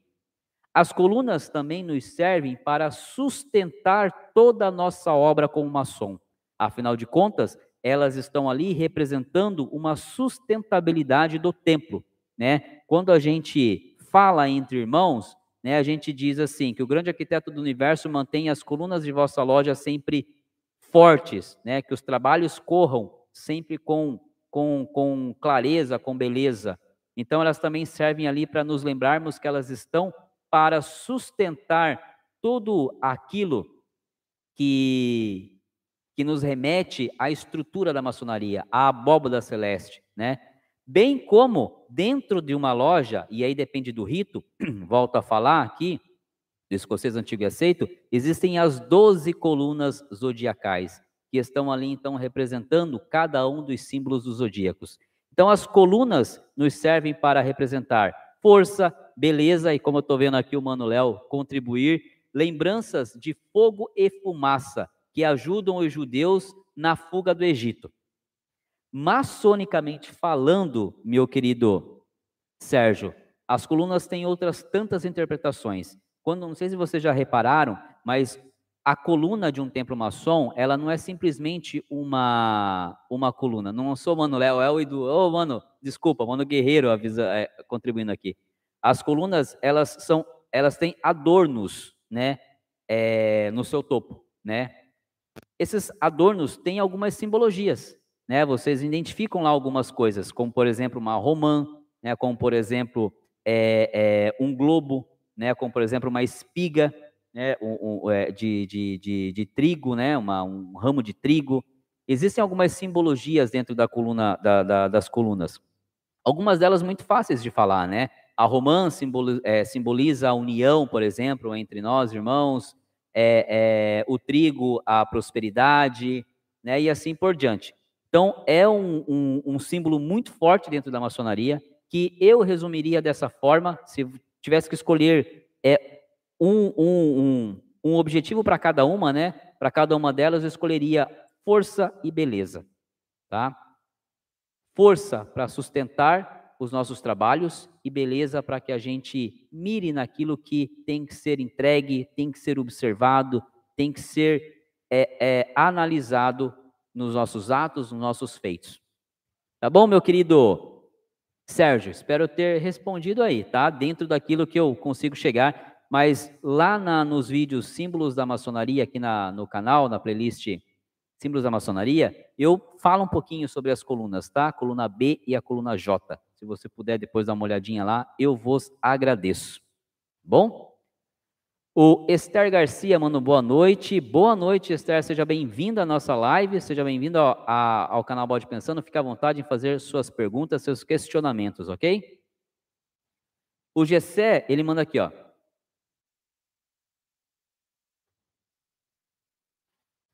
Deixa eu só. Ele manda aqui, ó. Como reage um maçom e que ferramenta o mesmo usa diante de um erro grosseiro na caminhada da vida? Haja vista que já caminhou o suficiente para estar alerta, porém se deixou levar pelas paixões. Gessé, o maço e o cinzel. O maço e o cinzel são as ferramentas que irão auxiliar este irmão, cujo tempo de ordem ele já tem, porém em sua jornada algo o contaminou, vamos assim dizer. Porque lembra que a gente vem batendo aqui na tecla de que é, nós entramos numa pedra bruta e nós temos como objetivo ficarmos uma pedra polida? E que ao estarmos então como pedra polida, isso não significa o fim de nosso trabalho, o fim de nossos, os fim, o fim de nossos estudos, o fim de nossa jornada, mas sim que a gente conseguiu sim evoluir.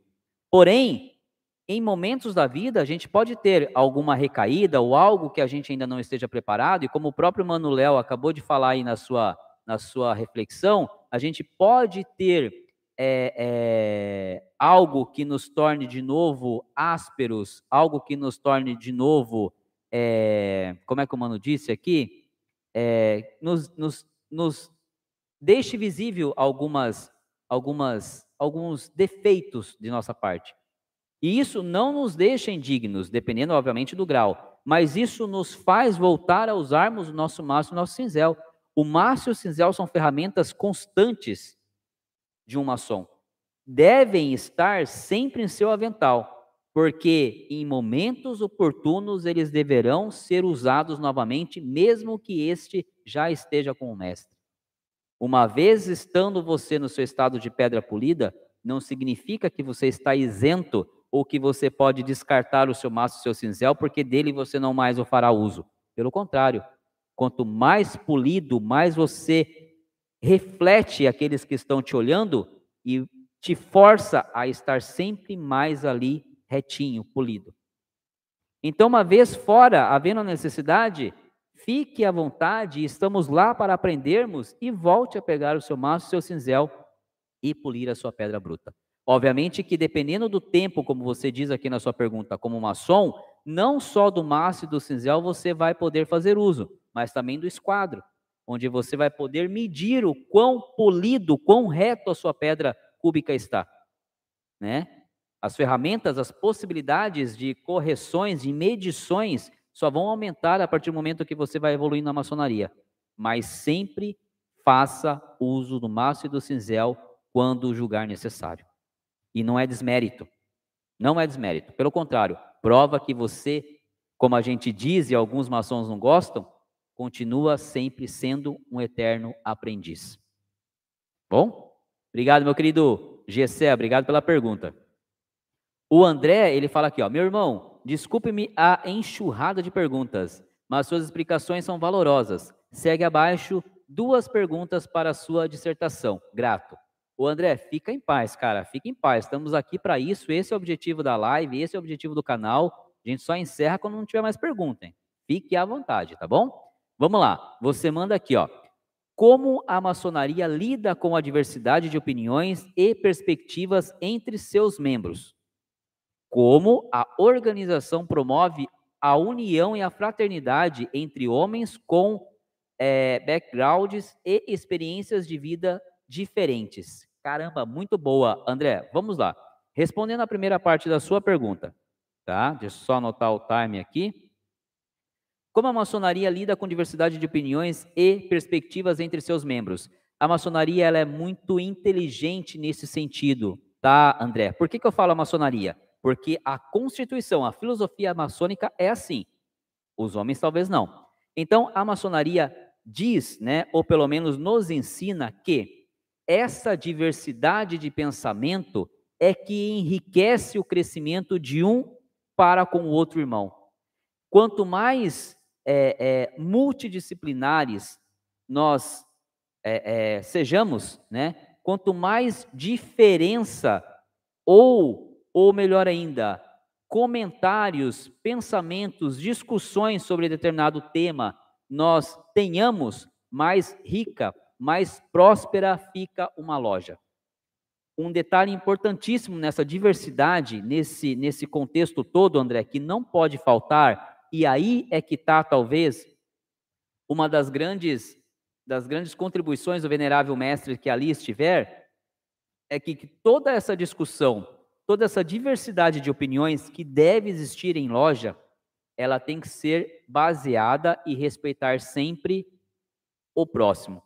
O respeito mútuo nunca pode ser esquecido. Então, numa loja maçônica, nunca vai ser é, é, solicitado, por exemplo, ou discriminado, tá? É, é, os irmãos que forem de direita para com os que forem de esquerda. Os corintianos dos palmeirenses. Os vascaínos dos flamenguistas. Entendeu? Isso nunca vai existir. Não vai haver essa segregação. A maçonaria nos ensina para que não haja vai haver sempre uma discussão. Essa discussão ela tem que ser sadia, ela tem que ser proveitosa para o corpo da loja e para a loja, tá? Quando a gente está num ágape, então não estamos dentro de um templo, essa discussão pode tomar um tom mais informal. E aí a gente partir para uma brincadeirinha mais, vamos citar o exemplo aqui do futebol ou de partidos políticos, tá? Mas o fato é que dentro do templo ou fora do templo, os maçons eles são livres para pensarem aquilo que eles julgam da sua índole, aquilo que eles têm como suas virtudes. E os irmãos têm que se respeitar. Eu não posso jamais deixar de falar com você porque eu descobri que você não torce para o mesmo time que eu. Eu não posso excluir você porque eu descobri que você não tem o mesma, a mesma vertente política do que eu. Pelo contrário, eu tenho que ser inteligente o suficiente para ouvir o seu ponto de vista e você, idem. Isso dentro e fora de loja. É assim que a maçonaria nos ensina para com todas essas diversidades de opinião. Isso é tão fato e tão claro que é por isso que dentro da maçonaria nós temos irmãos de diversas religiões congregando, confraternizando harmoniosamente. Entendeu? E religião também é diversidade de opinião. Então, essa é a chave, esse é o segredo da maçonaria. E ela nos ensina que devemos sim ser diversos em nossas opiniões, que nós devemos pensarmos, tentarmos entender, ouvir o lado do outro e jamais discriminar. Assim nos ensina a maçonaria. Ok? A segunda parte da sua pergunta é: como a organização promove a união de, e a fraternidade entre homens com backgrounds e experiências de vida diferentes. Como que ela promove isso? Isso é um papel importantíssimo, na minha opinião, na opinião do Marcel Simões, do venerável mestre. É, como é que ela promove isso? Ela promove isso mantendo um ambiente sadio, mantendo uma loja equilibrada, uma loja baseada no respeito, na dignidade onde cada irmão é livre para se colocar, para é, é, comentar, debater sobre todos os temas e impor, impor não, e, e, e, deixar visível a sua opinião, sem que o outro irmão o discrimine ou julgue sobre tal.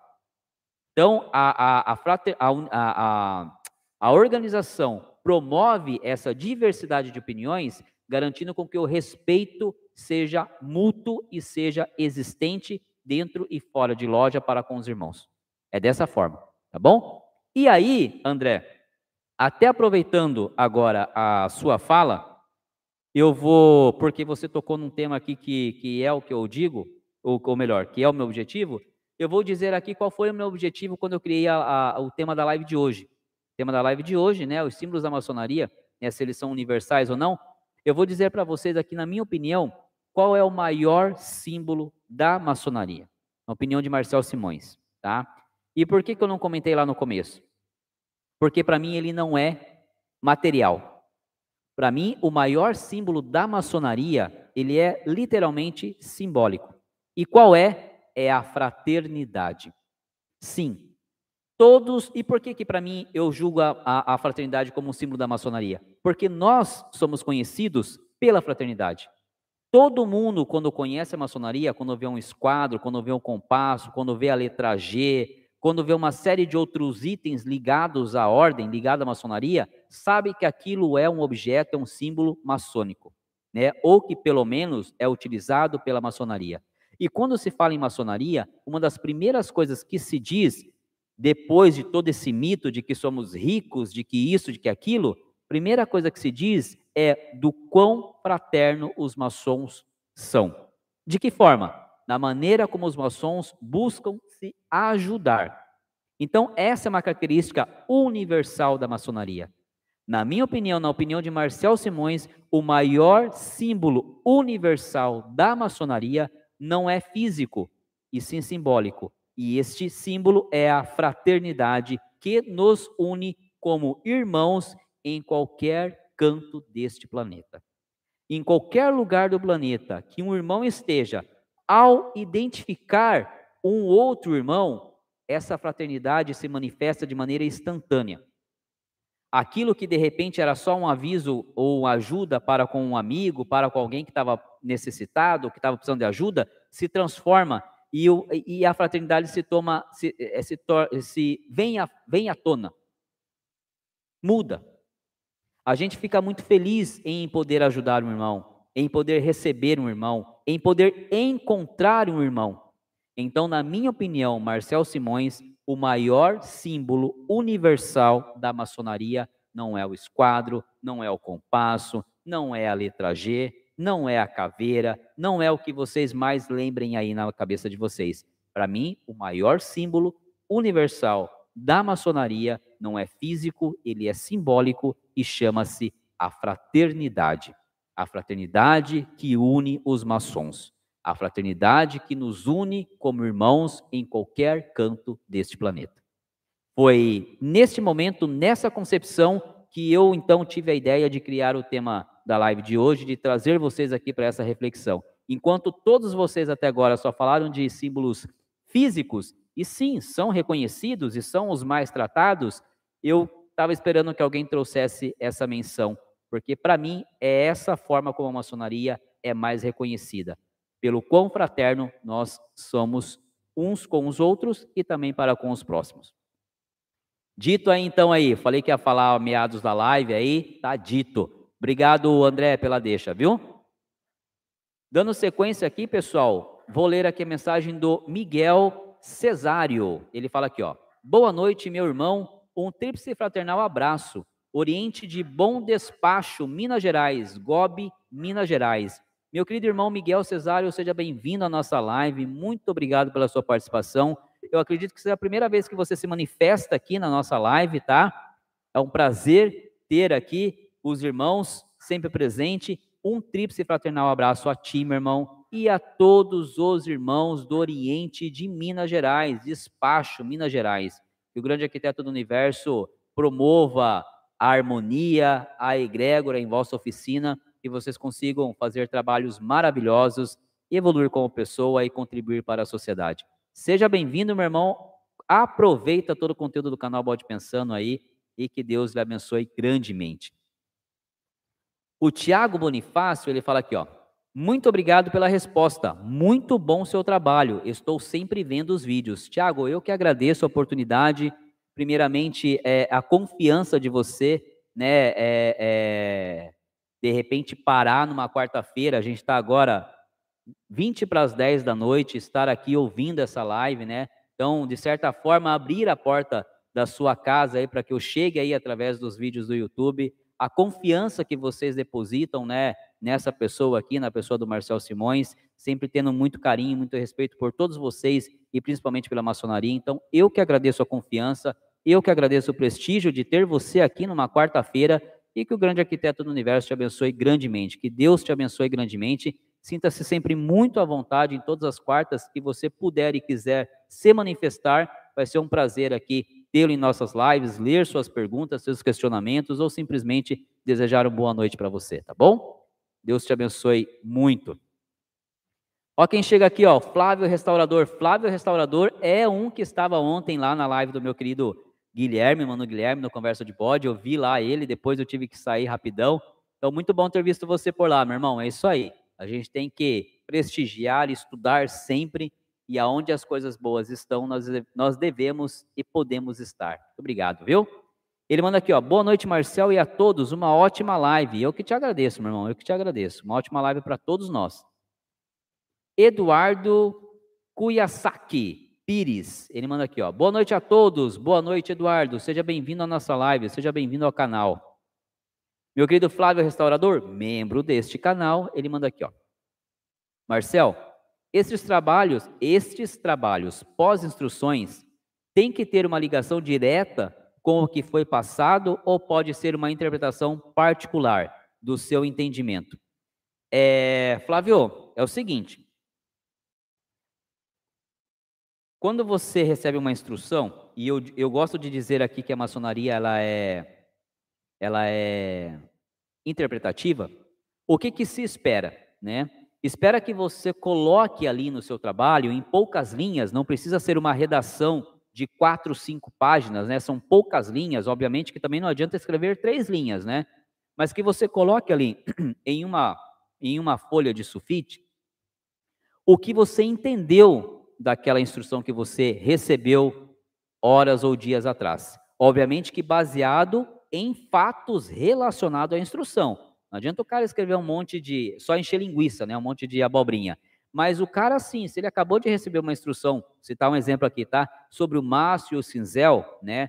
Que ele consiga transpor ali, naquelas linhas, naquelas palavras, o que ele sentiu, o que ele entendeu dessas ferramentas, o que ele consegue interpretar daquilo que foi passado, quando elas são utilizadas, para que servem, qual é o objetivo físico e filosófico daquilo, é o que se espera. Obviamente que tem que se guardar algumas, algumas, é, é, algumas particularidades, né?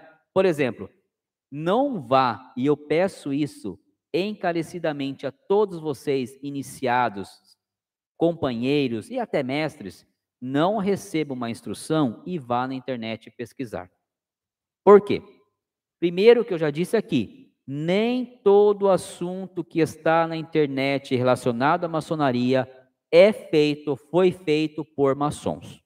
Muitos artigos, muitos textos que lá estão são feitos por pessoas que não têm o menor entendimento do que é maçonaria, não sabem nada do que estão escrevendo, então você corre o risco de apresentar na sua loja fatos ou dados que não têm nada a ver com o que realmente foi o propósito daquela instrução.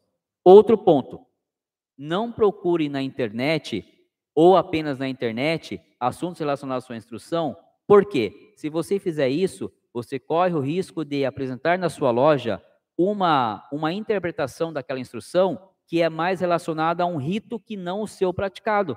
E existem variações de instrumentos dentro dos ritos. Então, foque no seu ritual. A base de todo o trabalho de um maçom está no seu ritual leia, releia, mentalize aquilo, reflita sobre aquilo e se for fazer uso de internet, faça de fontes fidedignas, fontes que você saiba que são coerentes, que são elaborados, entregues por maçons e não simplesmente um, um texto qualquer, porque qualquer coisa que você pesquisar em maçonaria, o YouTube vai trazer, o Google vai trazer um monte de coisas para você. Saiba definir a sua fonte, saiba a relevância daquela fonte. Mas, volto a repetir, tudo que você precisa estar no seu ritual. É só você ler com atenção, reler, e aí você consegue ter o um entendimento e passar um trabalho bem apresentável em loja. Ok, meu querido Flávio? Obrigado pela pergunta, espero ter respondido. Só um segundinho aqui, a dona Beth está postas à minha frente. Posso te ajudar? Eu... Não, eu ainda acho que eu não cheguei nela ainda. Tá? Evandro Cassola, a dona Beth está dizendo que eu não li sua. Ah, então, se você tiver com ela aí, me dá aqui que eu já leio. Vamos lá, a nossa diretora está dizendo que eu pulei a pergunta do meu querido Evandro Cassola. Então, meu querido Evandro, vou ler aqui. É... Vamos lá. Ele manda aqui, ó. O primeiro que me chamou a atenção é sem dúvida nenhuma. Não, essa aqui eu li, meu anjo. Li. Mas particularmente. Eu... Sim, eu li. Sim, eu li. Imagina, não tenho que pedir desculpa. Vamos lá. Retomando aqui, pessoal. Retomando. É... O meu querido Eduardo Kuyasaki Pires, ele fala aqui, ó. Como, como posso, de forma respeitosa e clara, conversar com o maçom, pois gostaria de ser avaliado para um dia fazer parte da ordem? Trabalho ao lado de um grandioso amigo que faz parte da ordem. Ele continua dizendo abraços. Meu querido Eduardo, deixa eu te falar uma coisa muito interessante sua, sua colocação. Olha só, se você já trabalha ao lado de uma pessoa que você sabe que é maçom, é, e talvez ela não esteja te observando por conta da correria do dia a dia, eu já vou te dizer como você se aproxima. Mas primeiro eu quero dizer assim: Será que você está fazendo o suficiente, é, Eduardo? Por favor, entenda meu, meu questionamento, tá? Para se demonstrar a esse seu colega maçom, o que eu quero dizer? O que, que um maçom busca na sociedade, tá? O maçom busca na sociedade aquelas pessoas que se destacam não pela sua importância social, financeira, profissional ou vice-versa, mas pessoas que se destacam pelas suas atitudes. Pelo menos eu, como maçom, e acredito em alguns que vivem comigo, né? Pensamos assim: nós procuramos na sociedade pessoas que se destaquem pelas suas atitudes. Essas pessoas são as nossas buscas, tá? Então, meu querido Eduardo, eu te faço essa reflexão. Você está se destacando através de suas atitudes o suficiente para que esse seu amigo maçom o reconheça ou enxergue. Caso você já esteja assim fazendo e por um motivo qualquer esse seu amigo esteja tão atarefado e que não consiga estar vendo ou, ou não não não tenha o um entendimento ali daquela leitura do que de tudo que você está fazendo, do quão bom você é, do quão do quão é, especial em relação a, a, a, a honestidade, a cortesia, a tratar bem e querer bem ao próximo, o que, que eu te aconselho? Leve a ele algum assunto. Por exemplo, o canal Bode Pensando é uma boa para você se aproximar dele. Pega um desses vídeos aqui do nosso canal, escolha um. Vou até ser mais claro para você. Pegue o vídeo aqui do canal chamado O Papel do Padrinho na Maçonaria. Tá? Vamos ver se eu consigo puxar aqui na outra tela e mando o link aqui para você. Pega esse vídeo e vou mandar o link aqui para você.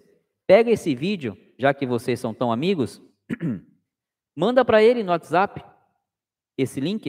Estou mandando aqui para você, tá? Manda esse link no WhatsApp para ele, como quem não quer nada, já, já que ele ainda não se manifestou declaradamente como maçom para você, manda esse link para ele e fala assim: meu amigo, olha, eu estou começando a, a, seguir um canal né, relacionado à maçonaria, tenho participado de algumas lives, tenho visto, é, visto alguns vídeos, é, me parece ser um canal sério, né, eu gostaria da sua opinião.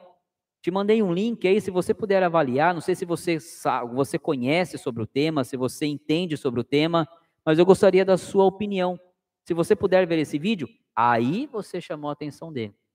Aí, se ele for um maçom cabeça aberta, vamos dizer assim, mente aberta, ele vai ver o vídeo com todo carinho, do início ao fim, e vai te dar um feedback. Se ele for um maçom das antigas, não só das antigas, mas um maçom que não dê oportunidade de diversidade, como a gente acabou de falar, ele vai falar: não, foge disso, maçonaria não se fala na internet, não sei o que, isso é mentira. E não é. Você sabe que não é porque você está aqui. Mas se ele for um maçom mente aberta, um maçom que goste de estudar, que goste de ouvir, pelo menos, ou dar a, a, a oportunidade de, de, de que as outras pessoas se façam ouvidas, ele vai ler esse, ele vai pegar esse link, vai ver o vídeo do início ao fim e no final ele vai profanar uma opinião para você. Vai dizer o que ele achou deste vídeo. E aí vai ele fazer a conexão entre você e ele sobre maçonaria. Aí talvez ele te pergunte, mas por que você está interessado? Por que isso? Por que aquilo?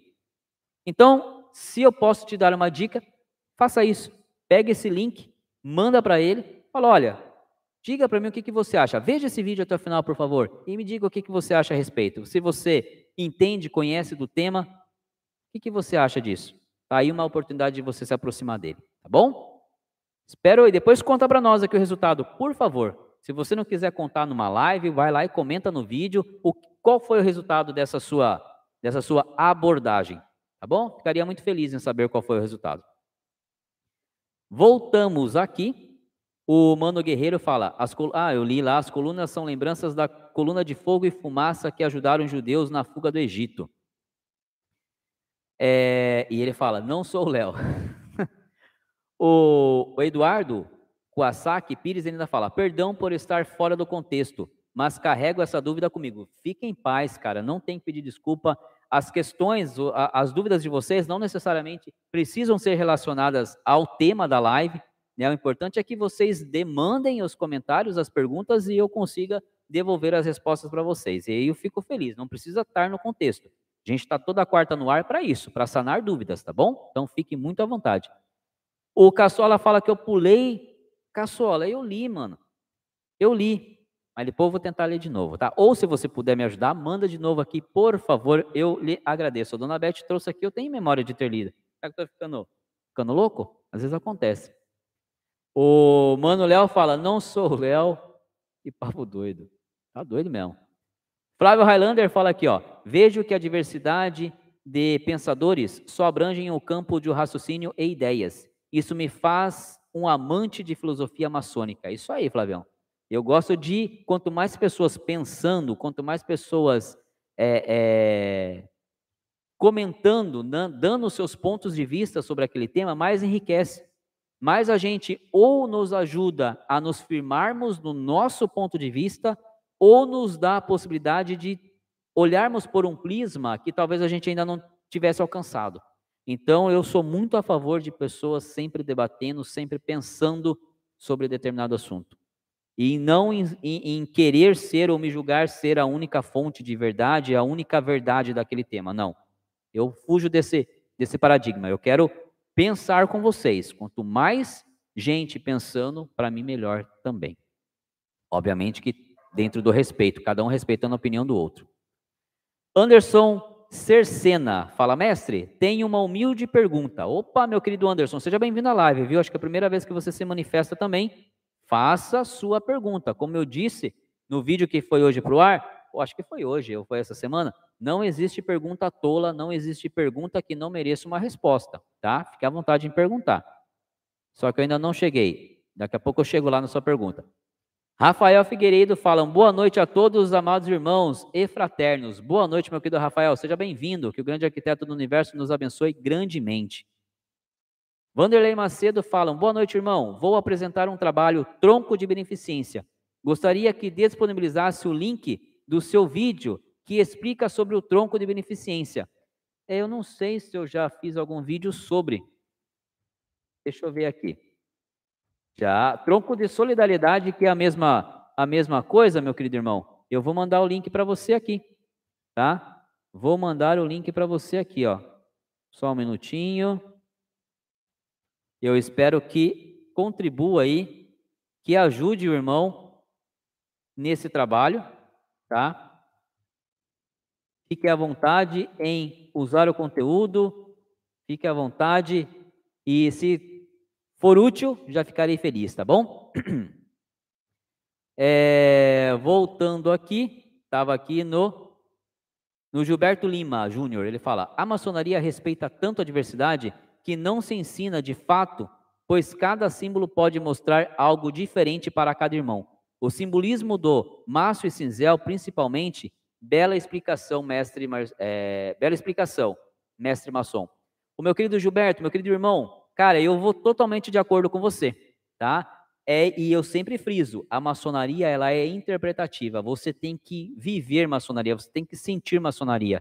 Eu não posso, como um venerável mestre,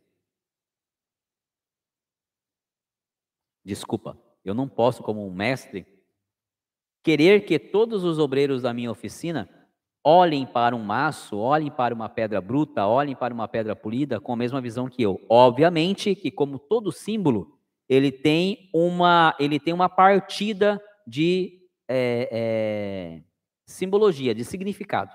Né? Ele tem ali o seu, a sua base.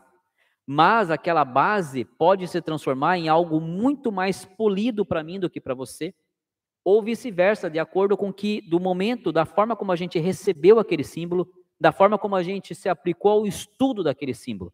Então eu sou totalmente a favor dessa sua fala, tá? A maçonaria é interpretativa, nós temos que respeitar a opinião do irmão, o entendimento do irmão, e com certeza esse entendimento, esse respeito vai fazer com que a loja cresça e se mantenha cada vez mais forte e unida. Obrigado por estar conosco aqui, viu, meu irmão? Fique sempre muito à vontade em se manifestar e esteja sempre convidado aqui para todas as nossas lives, todas as nossas quartas-feiras. Agora eu chego lá na pergunta do Anderson Cercena. Ele fala aqui, ó, mestre, é, tem uma humilde pergunta que pode ser a dúvida de muitos. O cadastro nacional do GOB funciona realmente? Anderson, funciona sim. Funciona e funciona muito, tá? Nós temos aqui inúmeros, inúmeros é, comentários em lives de, de pessoas que fizeram uso do cadastro do GOB e entraram para a ordem, tá? Nós temos aqui a live de número 2, que é com meu querido irmão, não foi com meu querido irmão Bruno, agora eu esqueci o nome. Esqueci o nome, ele vai brigar comigo quando ele ver a live. Roberto, meu querido irmão Roberto, tá? Live de número 2. Você, se quiser, quando acabar esse vídeo, vá aqui no YouTube, né, no YouTube, no, do canal Bode Pensando, na playlist Lives, e procure pela live número 2 uma live que eu fiz com meu querido irmão Roberto, lá do Rio de Janeiro, do Rio de Janeiro, quando ele comenta que, então, como secretário,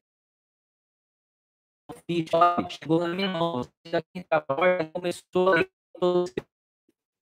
irmão, tá? Ele entrou na maçonaria, lá próximo do, do, de Brasília, funciona também por uma ficha que ele preencheu no site do GOB. Então, o cadastro do GOB funciona e funciona sim, funciona muito bem, é digno, é uma fonte segura, é uma base de dados para as lojas que querem iniciar e não e os irmãos do quadro não apresentam nenhum afiliado, então funciona. Temos aqui no canal pelo menos funciona. Temos aqui no canal pelo menos dois, duas lives de pessoas que falam a respeito, tá bom? pode ficar tranquilo. Site do GOB, a ficha lá, o manifesto de interesse funciona assim. Quanto tempo demora depois que você preencher para ser chamado ou para ter o contato? Cara, vai depender da necessidade da loja da cidade onde você mora, tá? Se a loja tiver que iniciar, a primeira coisa que ela vai fazer é pedir para os irmãos do quadro apresentarem afiliados, né? Para os mestres do quadro apresentarem afiliados. Caso não tenha essa apresentação e sim a loja precisar iniciar, ela com certeza vai fazer busca desse banco de dados do GOB, que ele existe para isso, tá? Então, meu querido Anderson, funciona, temos registros, vários registros aqui no canal, é, é, deixando claro de que funciona, e eu citei aqui só dois exemplos para você, tá bom? Obrigado pela pergunta. O Gilberto Lima Júnior, ele fala aqui, ó, gratidão por estar aqui, mestre, eu que a gratidão é minha, gratidão a Deus por dar essa oportunidade de estar aqui com vocês, falando, pensando junto de vocês. Eu só peço a Deus que abençoe que a gente tenha muitos e muitos encontros desses aqui todas as quartas-feiras. Obrigado por ter você aqui também, meu querido Gilberto Lima Júnior. Breno Almeida chega por aqui e fala assim, ó. É, um grande e verdadeiro tríplice fraternal abraço a todos os irmãos Filhos de Davi, número 25. É, ele é da grande loja, grande loja maçônica do Distrito Federal, né, de Brasília. Olha o nome da loja, Filhos de Davi. Meu querido irmão Breno, muito obrigado pelo carinho, pelo prestígio, que o grande arquiteto do universo te abençoe grandemente, tá? E obrigado por estar aqui conosco. Mande um tríplice fraternal abraço a todos os irmãos e todos do Oriente de Brasília. Leandro Fernandes, ele manda aqui, ó. Boa noite, meu irmão. Oriente de Franca, São Paulo. Aqui, o que o irmão espera aqui? Oriente de Franca, São Paulo, aqui. Aí ele manda. O que o irmão esperava da maçonaria antes de iniciar? Quais expectativas alcançou após estar iniciado na ordem? Quais as frustrações? Caramba, Leandro, você veio agora quase batendo duas horas de live para mandar uma pergunta fantástica dessa. Vamos lá, uma não, algumas perguntas, né? Vamos lá. Respondendo, primeiro, muito obrigado por estar presente conosco aqui na nossa live de número 73, nesta quarta-feira, dia 19 de abril. Beijo no teu coração, meu irmão. E a todos os irmãos de Franca. Respondendo vossas perguntas. O que eu esperava da maçonaria? Bem, eu esperava que a maçonaria me ajudasse a me tornar uma pessoa melhor do que eu era, tá? No que sentido? Em encontrar o meu equilíbrio. Eu era uma pessoa já que buscava contribuir, ajudar dentro das minhas capacidades. Sim, era um bom marido, não era pai. Não era pai, era pai sim, era pai, era um bom pai, sim. Mas eu sentia falta de algo que me conectasse com o grande arquiteto do universo. Como eu já disse aqui algumas vezes, eu sou de, de, de religião católica, né? Quando eu casei com a dona Beth, a dona Beth também católica, ela é muito mais praticante do que eu, vamos assim dizer. Sempre acompanhei ela na, na igreja, na igreja, nós íamos aos domingos, né? Só dava, de manhã, só dávamos nós dois novinho lá, a maioria já eram senhores e senhoras aposentados. E a Beth, se, minha esposa, se encontrava muito bem lá. Eu não faltava algo para mim. Eu entendia, talvez, que a igreja que eu frequentava não tinha ali, talvez o, o padre dali não conseguisse me dar a visão que eu tinha de como deveria ser um, um representante de Deus aqui, acolhedor, humilde e assim por diante. Então eu senti essa falta. E eu precisava de algo que me conectasse com Deus. Por quê? Porque eu já disse aqui também inúmeras vezes, eu sou um milagre de Deus vivo, né? Várias e várias coisas é, em minha vida e eu tô aqui. Então eu precisava me conectar com Deus. Eu já fazia isso, né, em casa, mas me faltava algo. E a maçonaria, quando ela se apresentou a mim, o meu objetivo era isso, que lá eu fizesse essa conexão e que também, obviamente, eu conseguisse entender todo esse mistério que ronda em torno da maçonaria, né? Todos os seus segredos, né? E eu, como uma pessoa muito curiosa, gosto muito de estudar, gosto muito de sempre estar lendo. Eu queria me dedicar a, a algo que realmente me chamasse atenção e foi isso que eu busquei na maçonaria. Um portal para me conectar com Deus e também algo que me levasse sempre a ter o que buscar, ao que aprender. Foi isso que eu busquei na maçonaria. É, quais as expectativas que eu alcancei após estar iniciado, cara, eu não digo nem que foi. A expectativa que eu alcancei foi de realmente conseguir me conectar com Deus. Toda vez que eu participo de uma loja, que eu entro, principalmente quando eu entrava na minha, eu realmente senti uma energia maravilhosa, eu me desligava do mundo. Eu realmente me transportava para um outro universo.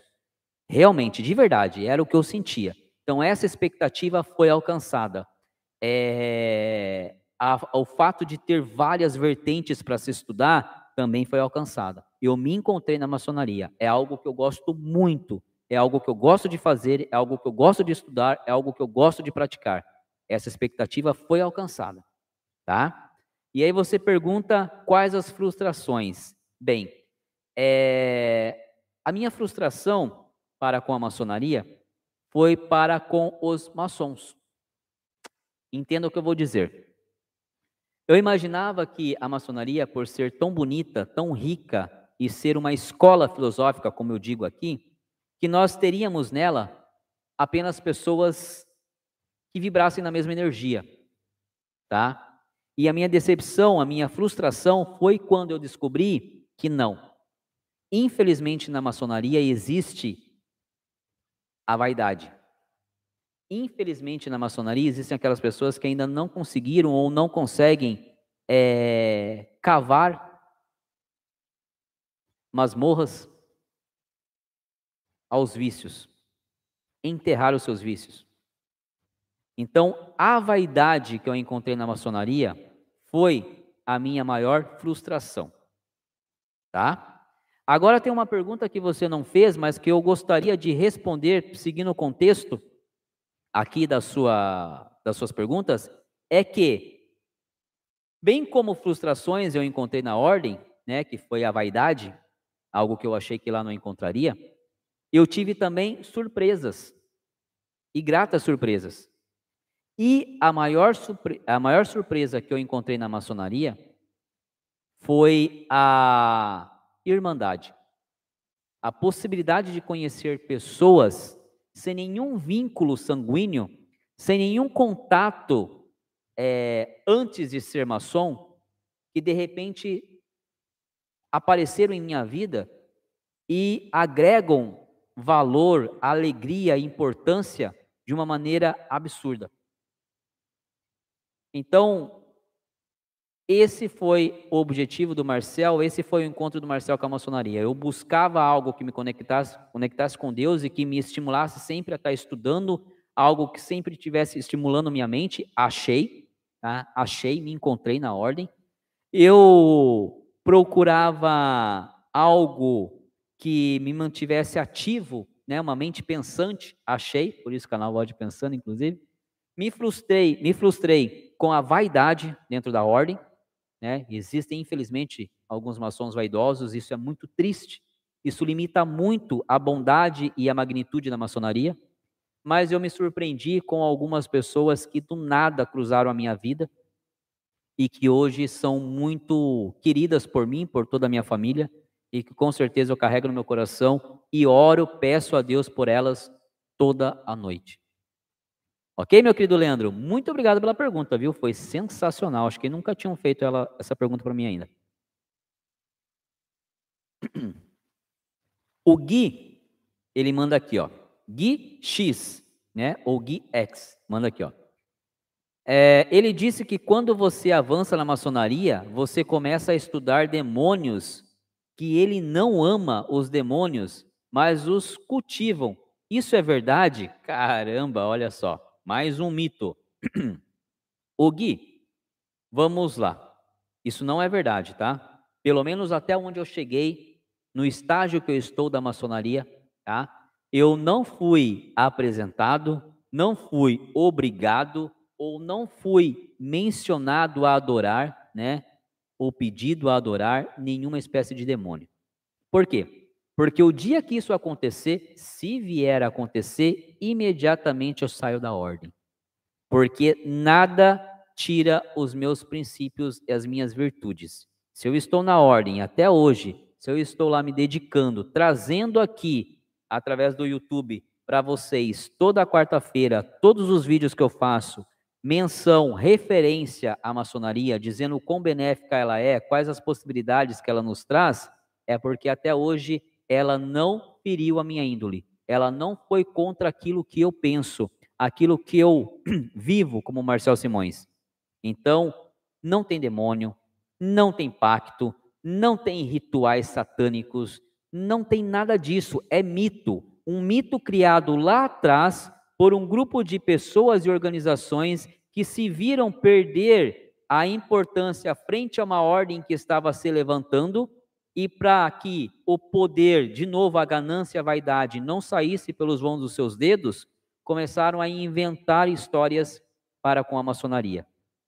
E naquela época não se era permitido que as pessoas pensassem, não se era dado às pessoas oportunidade de pensarem, então muitas não tinham outra referência senão essa de que a maçonaria era, era maléfica, era um culto ao diabo, era um pacto, e isso se perpetuou. Me admira muito, em pleno século XXI, ainda ter pessoas que pregam esse tipo de pensamento, sem se dar ao menos a oportunidade de conhecer a maçonaria, de ver o que a gente faz, de ver por que, que pelo que a gente luta. Existem maçons corruptos, bandidos, né, é, existem. Como existem católicos, evangélicos, budistas e tudo mais. Existem. Por quê? Porque isso é o homem.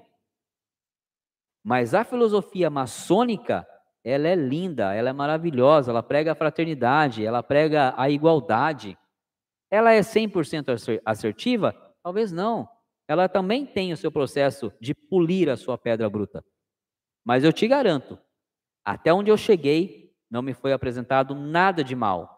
E se um dia isso vier a ser apresentado, não tenha dúvida, eu digo, Tchau, muito obrigado a tudo que me foi proporcionado até aqui, mas o meu Deus é um. A minha crença é uma. Não vou mudar por nada. Beleza, meu querido Gui? Espero ter te respondido. É, William Souza, ele manda um boa noite, tudo bem? Boa noite, William, tudo bem e você? Estimo que sim. O Gilberto Lima Júnior acaba de se tornar membro mestre do nosso canal. Então, muito obrigado, meu querido Gilberto Lima Júnior. Obrigado aí pela, pela preferência aí, obrigado pelo, pelo incentivo, pelo apoio, tá? Você sabe que lá, então, ao se tornar membro, membro mestre do canal, né, você tem um e-mail lá para você mandar o seu número de, de telefone para mim, para que então eu te adicione no grupo de mestres do canal, né? Então nós temos um grupo de WhatsApp fechado que é exclusivo para membros mestres do canal.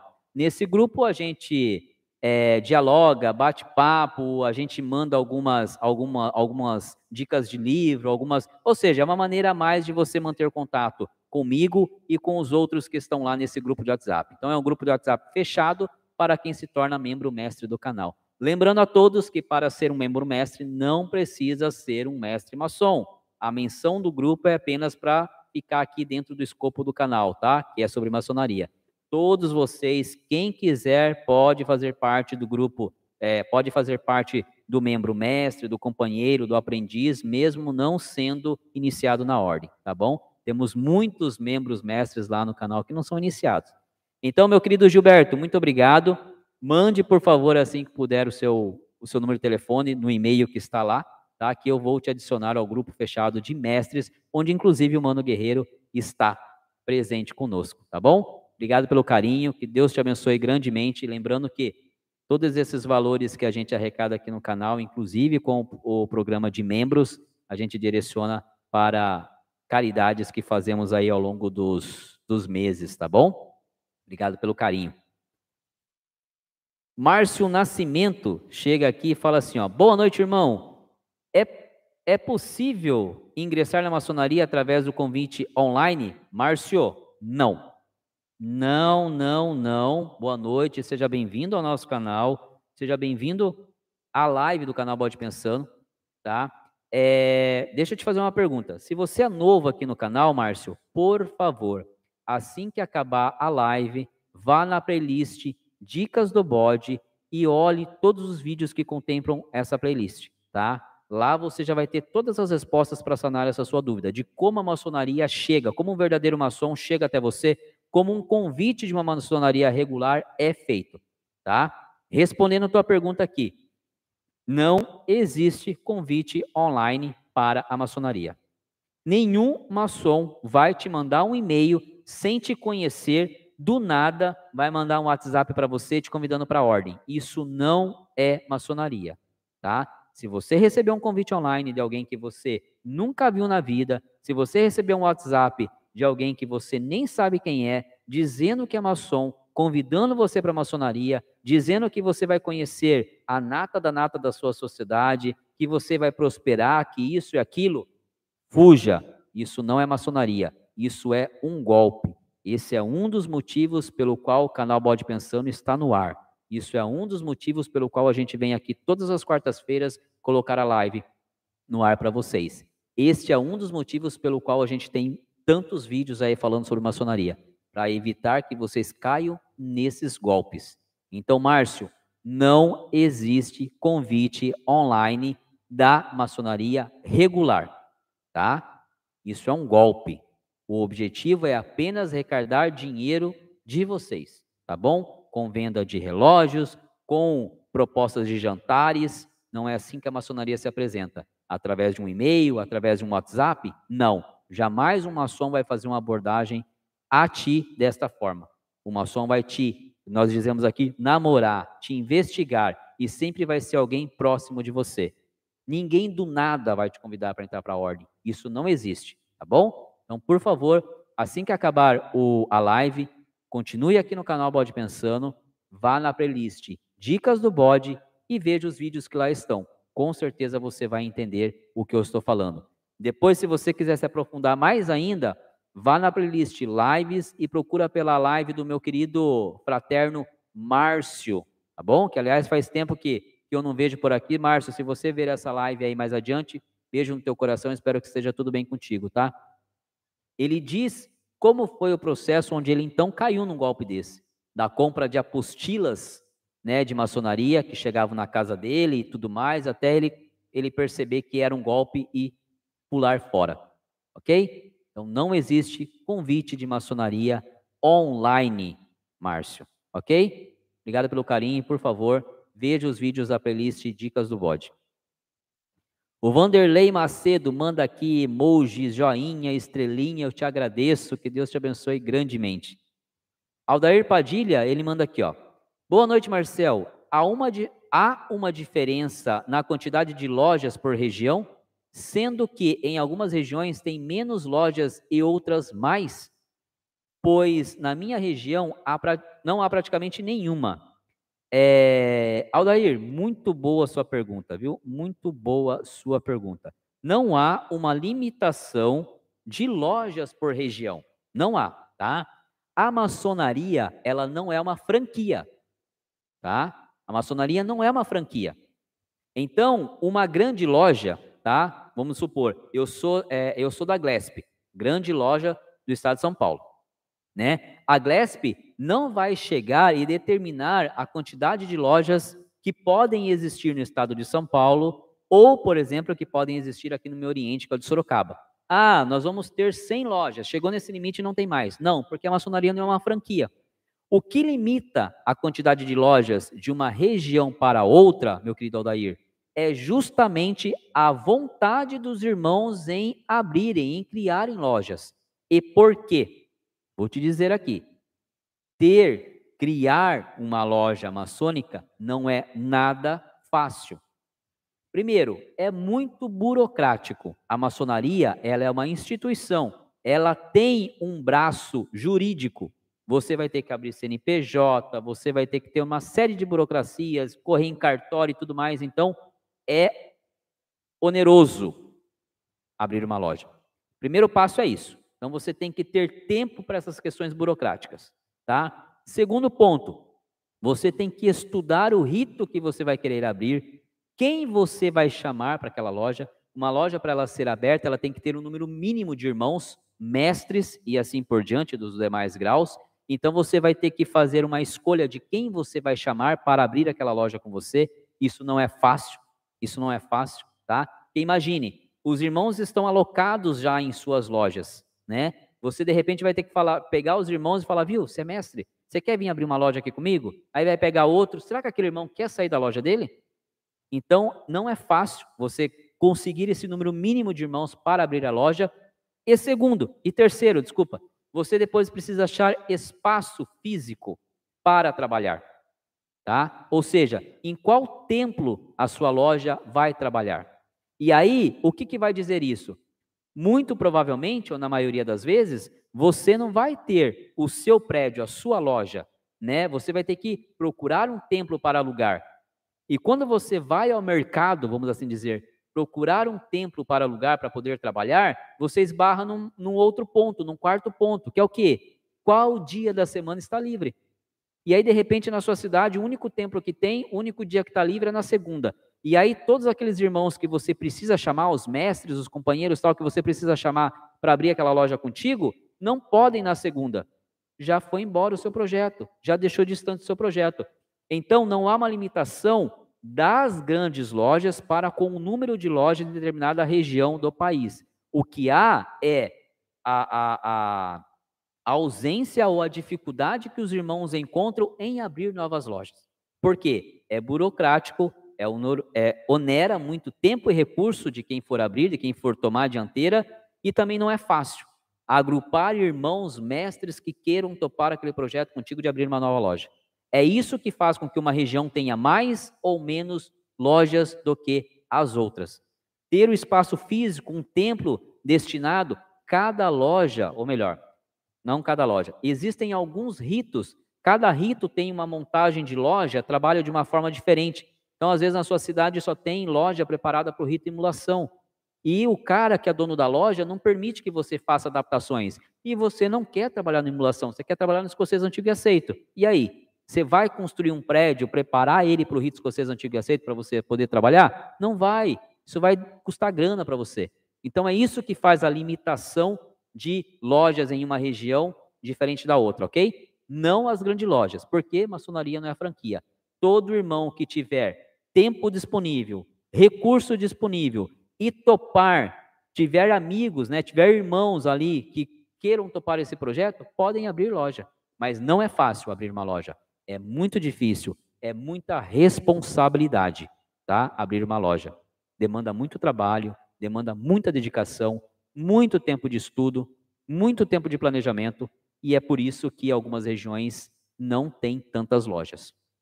Ok, meu querido Odair? Obrigado pela pergunta, viu? Muito boa. O Evandro Cassola fala aqui, ó, obrigado, dona Beth.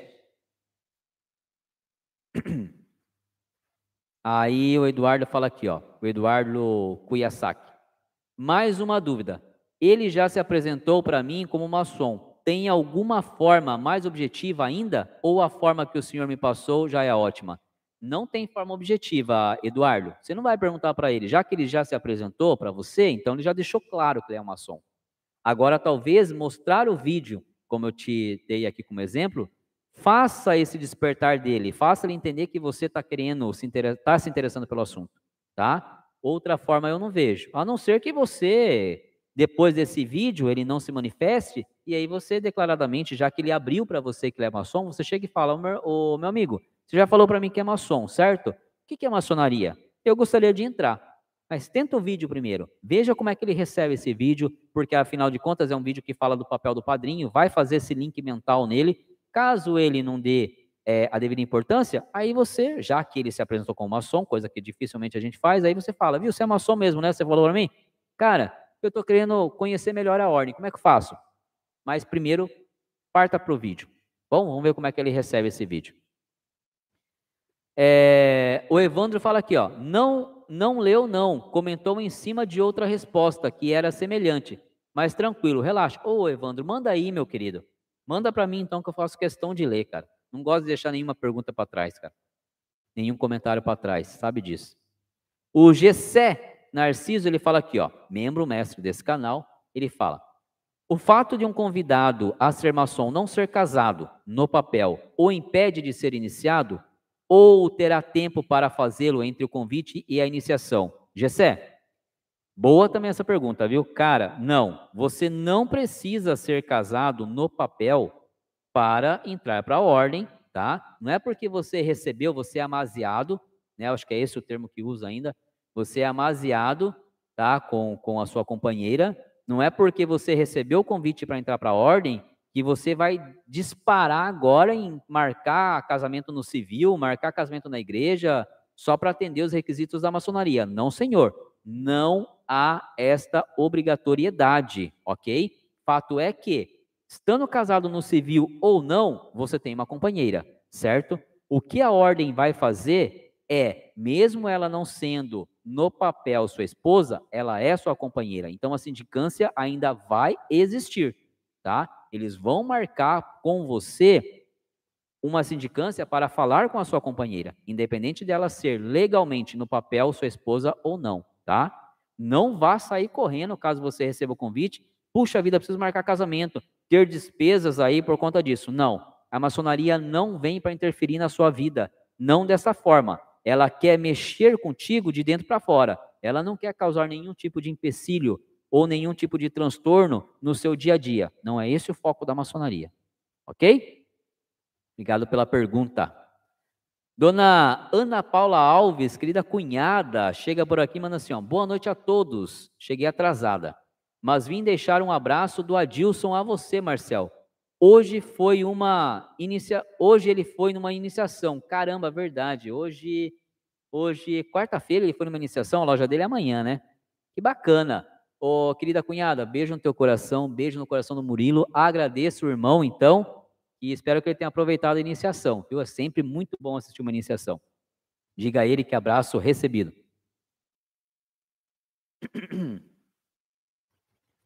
Continuamos aqui. O canal em reconstrução. é o nome do, do perfil. Manda aqui, ó. Boa noite para todos, Humberto. Boa noite, meu querido Humberto. Seja bem-vindo à nossa live. Obrigado por estar conosco. Caso tenha alguma pergunta, por favor, fique à vontade em se manifestar sobre o tema ou qualquer outra que você tenha a respeito da maçonaria. Obrigado por prestigiar a nossa live, viu? O Flávio Restaurador, ele fala aqui, ó. Vi essa semana um corte um, co um corte referente a ser satanista. Até respondi nos comentários. Hoje ouvi a pergunta do nosso amigo Gui, que é uma ótima pergunta para filosofar. Nossos maiores demônios são nossos. Aí ele completa: nossos medos, nossos vícios, nesse, é, nossos vícios, estes que temos que enfrentar todos os dias. Exatamente, Flávio. Às vezes as pessoas ficam procurando, né, pelo em ovo, né? Tem aquele ditado, né? Ficam achando que a maçonaria é um, um núcleo, um módulo de adoração ao mal, né? Quando na verdade às vezes a gente acaba com as nossas, com os nossos preconceitos, fazendo mais mal ao próximo e às vezes até a nós mesmos do que eles acham que a maçonaria faz, né? Então, eu gostaria muito que algumas pessoas tivessem a oportunidade de conhecer um pouquinho o que é a ordem, para ver o que realmente a gente estuda, quais os nossos objetivos, saber um pouquinho do quanto a gente trabalha em prol do próximo fora de loja, né? Que é isso que a gente aprende lá dentro, que o importante é a gente compartilhar, o importante é a gente, a gente se doar. Eu gostaria que algumas pessoas tivessem menção do quanto a gente trabalha, né? É que a gente não fala. E por que, que a gente não fala? Porque o objetivo não é holofote o objetivo não é confete. A gente só fica, a gente fica muito feliz em saber que, a gente, que estamos contribuindo, estamos sendo úteis, independente se o crédito vem ou não para nós, o objetivo é este, né? Mas eu gostaria que algumas coisas fossem ditas, olha, foi feita por maçons, foi feita pela maçonaria, para de repente tentar tentar eliminar um pouco desse preconceito que tem para com a ordem, né? Mas que tudo seja feito na vontade de Deus. O Criatório Golias IG manda aqui, ó. Me indique um livro para leitura do grau de companheiro. Tríplice fraternal abraço. Caramba, Criatório, um livro do grau de companheiro? Será que eu tenho algum aqui? Estou tentando olhar aqui, tá, pessoal? ver do outro lado aqui.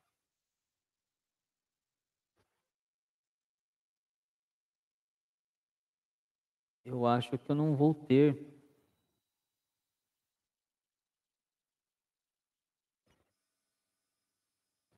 Nenhum aqui em mãos, meu querido criatório. Mas, ó, nós temos aqui no canal uma playlist que há algum tempo eu já não faço mais nada. Estou sentindo falta até. Chamado Resenhas, tá? Quando acabar a live, dá uma olhadinha lá em alguns livros que a gente já que eu já fiz a resenha. Lá tem alguns livros interessantes para você ler, tá bom? Com certeza você vai gostar. E, e, e, é que você não você não faz parte do dos membros, né? Mas lá nos membros mestres eu sempre coloco algum algum conteúdo, algum livro, alguma sugestão. Lá seria mais fácil você captar essas sugestões. Agora, de bate pronto, eu não consigo lembrar de nenhum, tá? A não ser essa dica de você é, depois olhar aqui a playlist resenhas para tentar capturar algum livro que eu já li, coloquei lá a resenha para vocês, ou então de fazer parte lá do grupo de, do, fazer parte do, como membro mestre, né, aqui do canal, que aí então você vai para o WhatsApp, aí lá sim, lá sempre que eu estou pesquisando, tanto eu como o Mano, Mano Guerreiro, que estamos lá como maçons, a gente sempre posta algum conteúdo bacana para vocês nesse sentido. Tá bom? O Flávio Restaurador, ele fala aqui, ó, me, ah, eu já li, medos, vícios, esses são a continuidade da mensagem dele. O Gessé, ele manda aqui, ó, mestre, mesmo eu não sendo maçom, em pouco tempo estudando a maçonaria, já estou desfrutando dos benefícios indiretamente da irmandade e fraternidade ao relacionar-me com maçons felicíssimos. Isso aí, Gessé, que bacana, eu fico feliz de você ter encontrado em sua vida, então, maçons que estão proporcionando toda essa alegria para você, porque o contrário também acontece, eu já ouvi. Né? Mas que bom que você teve essa sorte, então, de encontrar verdadeiros maçons na sua vida. E aproveite, é isso aí. A gente faz sempre com bom gosto, a gente faz de coração mesmo, tá? É, o Criatório manda aqui, ó, porque quase não tem material sobre o segundo grau. Pois é, cara, eu até não consigo lembrar de nenhum agora, tá? Então, lá no, no, no, grupo fechado do WhatsApp, sempre que aparece alguma coisa, eu mando para o pessoal, porque aí eu tenho outros grupos de estudo, então sempre eu mando lá alguma coisa, tá? Mas agora de cabeça eu também não consigo lembrar de nenhum livro para te indicar, não, tá? Não do, do de, de companheiro, relacionado exatamente ao grau de companheiro, tá? Sérgio Fajardo, ele manda: Parabéns pela live, muito bacana conhecer esse mundo. Não sou maçom, mas gosto de ler e estudar sobre o assunto.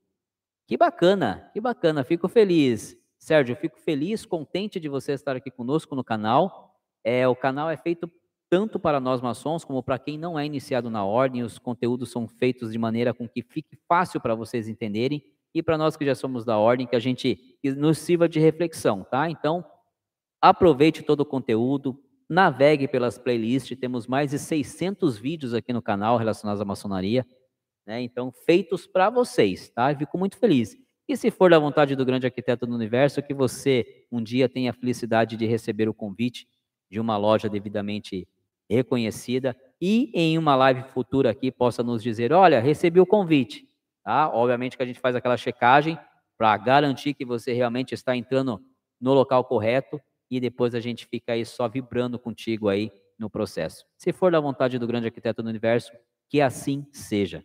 Obrigado aí mais uma vez por estar conosco, viu? O Gilberto Lima, membro mestre desse canal agora, ele manda aqui, ó, muito bom benefício, meu nobre. Mas o que me fez me tornar membro, mestre, foi honrar mesmo o seu trabalho. Parabéns mais uma vez. Caramba, meu irmão Gilberto, eu te agradeço de coração. E eu sei que é por isso que vocês se tornam membros desse canal. Já falei aqui inúmeras vezes. Vocês nunca cobraram nada, porque vocês entendem que o objetivo é a gente estar juntos sempre que possível. O objetivo é a gente também, como já fizemos inúmeras campanhas aqui, daqui a pouco está chegando inverno, vamos fazer de novo a gente angariar recursos para ajudar ao próximo. Eu sou uma pessoa, né? Tenho as minhas limitações, né? E vocês só auxiliam com que essa vontade que eu tenho de ajudar, junto com a de vocês, se engrandeça, se amplifique e aí sim a gente consiga fazer, por mínimo que seja, mas a diferença, se não para um mundão, pelo menos para uma, duas, três, quatro, cinco pessoas, quanto a gente puder. Então eu sei que quando vocês se tornam membros desse canal, né, e vão lá, então pagam uma taxa mensal, vocês em nenhum momento estão esperando aquilo que está descrito como benefício. Na verdade, vocês estão querendo apoiar incentivar o canal, o trabalho, porque vocês sabem que tudo que aqui é colocado é designado para algo benéfico. Então, de verdade, eu te agradeço de coração, meu irmão. Que Deus te abençoe grandemente e saiba que, assim como você está querendo, nesse seu gesto, em se tornando membro, membro mestre, honrar o meu trabalho, eu com certeza saberei honrar mês a mês essa sua contribuição, direcionando para quem realmente precise. Tá bom? Muito obrigado pelo carinho, que Deus te abençoe grandemente. É, o Flávio Restaurador, mais um membro desse canal, manda aqui, ó. Antes que esqueça e que finalize a live, quero parabenizar. Sou muito observador e noto sempre sua evolução no modo de tratar e responder a todos, sempre com serenidade e respeito, independente das questões. O meu querido fraterno Flávio, que eu espero em breve chamá-lo de irmão, se for assim de, de vossa vontade e da vontade de Deus, cara, eu te agradeço. E foi o que eu disse, eu acho que no vídeo de hoje. Tudo isso está na minha essência, né? Eu não viro um personagem quando estou aqui na frente da, das câmeras para vocês.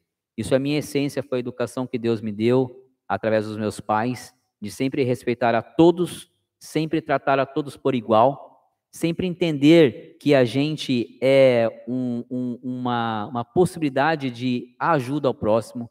Então, essa educação que eu tive dos meus pais, e eu sempre falo com a minha mãe com meu pai quando a gente tem essa oportunidade, falo, olha, vocês podem não ter tido condições de dar grandes coisas para nós, né, para os seus filhos, né, escola, estudo e tudo mais mas com certeza vocês souberam criar grandes homens, porque a educação que vocês nos deram é com que faz com que hoje eu consiga vir aqui, né, em uma live, né, num canal aberto no YouTube, conversar com vocês e ser tratado com muito carinho, como essa sua mensagem, meu querido Flávio, porque assim eu os trato, com muito carinho e respeito. Gosto muito quando vocês me reconhecem em alguns lugares, quando eu sou visto, cara, eu, eu me sinto muito honrado. Então, a base de tudo isso, Flávio, é o respeito, é a educação que eu tive dos meus pais. E é esse mesmo respeito, essa mesma educação que eu procuro passar para o Marcelzinho. Sempre tratar todos com muito carinho, com muito respeito, não olhar o que a pessoa tem, não se importar pelo que a pessoa é, mas sim no que a gente pode ajudar e aprender com aquela pessoa, em sermos e caminharmos juntos. Isso eu trago dos meus pais, querido senhor Joani e a dona Durvalina, que souberam educar muito bem os seus filhos. Ah, então, muito obrigado, Flávio. Tenho certeza que esse final de semana eu vou estar com eles e vou transmitir o quão belo foi o trabalho que eles tiveram como pais em transformar aqui e educar esse baixinho de, de 1,60m aqui para poder tratar vocês com muito carinho e respeito e também ser muito bem respeitado por vocês. Obrigado, meu querido Flávio, muito obrigado. O Sérgio Antônio Loureiro de Melo Júnior, ele fala: Obrigado pela resposta, Marcel. Admiro sua paciência para explicar e dedicação pela ordem. Cara, muito obrigado. Eu peço desculpa em algumas perguntas que vocês fazem e talvez eu não tenha total conhecimento. Eu acho que isso é também é, entender as minhas limitações. Eu estou aprendendo, estou aqui para aprender e quero aprender a todo dia mais. Então, algumas coisas vêm e quando eu não me sinto seguro, tá, meu querido Sérgio, quando eu não tenho domínio do assunto, quando eu não tive aquilo para mim, não consegui ler, entender, refletir, eu prefiro ser é humilde e dizer: não tenho como responder, não sei do tema. Mas naquilo que eu sei, naquilo que eu consigo ter já uma visão, uma interpretação, cara, é um prazer. Como professor de formação, fazer isso é algo que me motiva. Explicar, ter o contato, falar com vocês, cada pergunta que vocês mandam só me motiva mais e mais.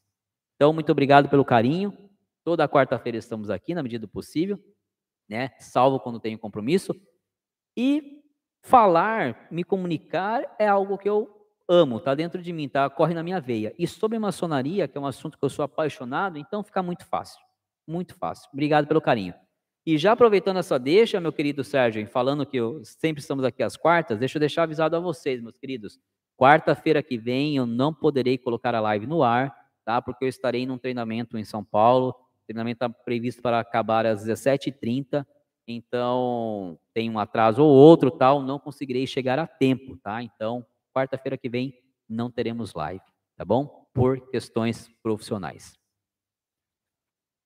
O Márcio Nascimento, ele fala: "Obrigado, irmão. Espero um gran espero no grande arquiteto do universo que alguma som aqui de Governador Valadares, Minas Gerais, venha me convidar Quero ser a cada dia uma pessoa melhor através da maçonaria. Meu querido Márcio, é isso aí. E o que eu sempre digo: não procure ser uma pessoa melhor, o um melhor cidadão, o um melhor pai, o um melhor profissional, o melhor filho, para ser visto pela maçonaria. Procure ser a melhor versão de você mesmo para ser visto por Deus. É só Ele que importa. É só por Ele que a gente tem que tentar entregar o máximo que a gente puder. A maçonaria vai ser consequência de tudo isso. Então, foque em ser o melhor que você puder, em tudo aquilo que você puder, em respeitar a todos, em olhar a todos por igual, não porque você tem esperança de um dia ser visto ou convidado por um maçom, mas porque é isso que Deus nos pede, é isso que Ele espera de nós, que sejamos iguais, fraternos, tá? Quando isso estiver acontecendo, você vai se sentir uma paz tão grande por estar fazendo a vontade de Deus que as demais coisas acontecem naturalmente. Tá bom? E fique conosco, fique no canal, aproveite o conteúdo, esteja presente sempre que a live estiver no ar, mande suas perguntas, estamos aqui para a gente tentar contribuir naquilo que a gente puder, tá bom? Já aconteceu, tá, Márcio? Não é a garantia, mas já aconteceu de pessoas entrarem na live aqui e a gente conseguir formar a ponte com algum irmão da cidade que a pessoa mora, e esse essa ponte se transformar em namoro, e esse namoro ir caminhando, e caminhando, e caminhando, e a pessoa se torna maçom. Acontece. Tudo depende da vontade de Deus, dos propósitos de Deus. Tá bom? O André Fonseca, ô André, beijo no teu coração, viu? Muito bom ver você por aqui, muito bom mesmo. Ele manda aqui, ó. Boa noite, meu irmão. Tudo bem com você? Tudo ótimo, André. Espero que você também esteja muito bem aí, tá? Trabalhando bastante, com saúde. Que Deus esteja abençoando grandemente a tua vida. Muito bom ter você aqui, ver você aqui, tá? Saber que tá tudo bem contigo, tá bom? Que Deus te abençoe. Feliz em te ver aqui. Vitor Carvalho, ele manda aqui, ó. Boa noite. Estou para fazer minha, inicia minha iniciação em breve. E meu sereníssimo disse que estou bem indicado, mas fico com as três reuniões. Como é que é? Me, é estou para fazer minha iniciação em breve. E meu sereníssimo disse que estou bem indicado. Mas fico com as três reuniões com os grãos mestres que ainda tenho que passar para prosseguir. Hum, com receio das três reuniões. É... Vitor Carvalho, boa noite. Tudo bem? Cara, essa história tá estranha. Primeiro, da onde você tirou esse termo, você não sendo um maçom iniciado? Né? Da onde você tirou esse termo sereníssimo? Nenhum mestre maçom vai se apresentar a um profano, que aqui eu chamo carinhosamente de fraterno, como sereníssimo. Começa por aí. Segundo, reuniões com grão mestres, você não sendo iniciado, você não vai ter reunião com grão mestre. Então, meu querido Vitor, eu espero que você esteja aqui na live ainda e te peço, por favor, assim que essa live acabar, continue no canal Bode Pensando, dê uma olhada na playlist Dicas do Bode. Tá? Eu estou muito preocupado com essa sua mensagem. As formas, tudo que você me contou aqui, não é o processo normal para um candidato a ser iniciado na ordem. Tá? Não quero mais me aprofundar para não cometer nenhum pré-julgamento, mas eu gostaria muito que você olhasse a playlist Dicas do Bode, todos os vídeos que lá estão tá? Porque da onde eu conheço, da onde eu sei de maçonaria, para uma pessoa que está que recebeu um convite, que é um profano, né, como a maçonaria chama, não tem uma apresentação de um sereníssimo, não tem contato com o sereníssimo e não tem reunião com grãos mestres. Me preocupa, tá? Me preocupa talvez algo não ter sido colocado da maneira adequada para você. Me preocupa talvez isso ser um golpe, tá? Um golpe. Então te peço encarecidamente que você, ao acabar a live, olhe pelo menos todos os vídeos da playlist Dicas do Bode e, se possível, antes de dar o próximo passo, olhe mais vídeos aqui do canal, porque essa sua fala me deixou preocupado, tá bom?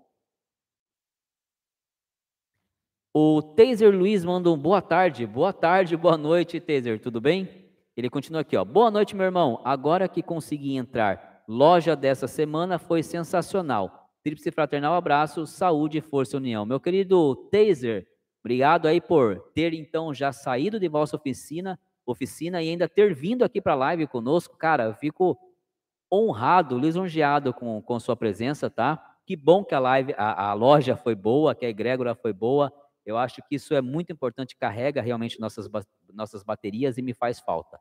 Muito bom ter você por aqui, viu? O Mano Léo, ele fala aqui, ó, para companheiro.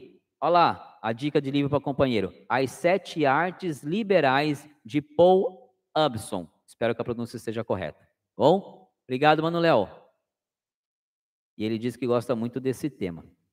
O José Carlos da Hora, José Carlos da Hora, quanto tempo tu não aparecia por aqui, José? Muito bom ter você aqui, viu? Eu espero que esteja tudo bem contigo. Espero mesmo. Ele manda: Boa noite, Marcel e todos do canal. José Carlos da Hora, São Vicente, São Paulo. Beijo no teu coração, José. Muito bom ter você por aqui, viu? De coração. O Taser manda aqui, ó. Voltarei do início, pois em pouco tempo terei a minha elevação, realizando aquele questionário. Muito bom, cara.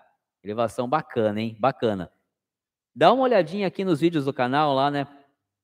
O aprendiz maçom, companheiro maçom e mestre maçom. São reflexões fortes, interessantes. A dona Ana Paula, cunhada, ela manda aqui, ó. Desde que o Murilo iniciou nos escudeiros e começamos a conviver com maçons, só vejo falar em Deus e muito trabalho é, para o próximo que as pessoas nem imaginam.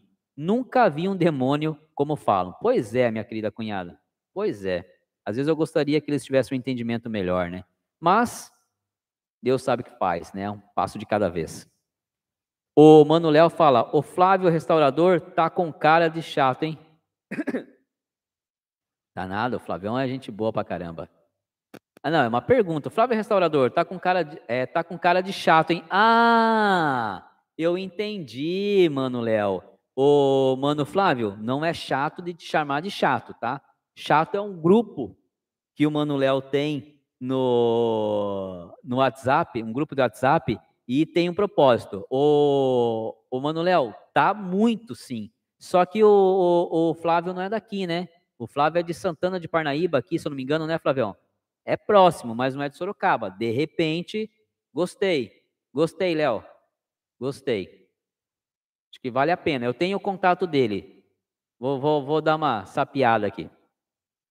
O Luiz Basílio manda um boa noite e continua. Mano, fala um pouco sobre a relação da cabala com a maçonaria. Meu querido Luiz, vamos lá.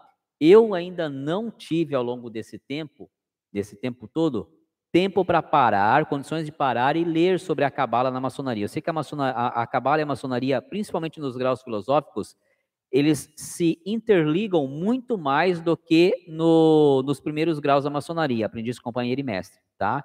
Nos graus filosóficos você vai tendo uma, um aprofundamento melhor da cabala na maçonaria. Mas eu ainda sou muito raso nesse tema, tá? Eu não tenho essa profundidade.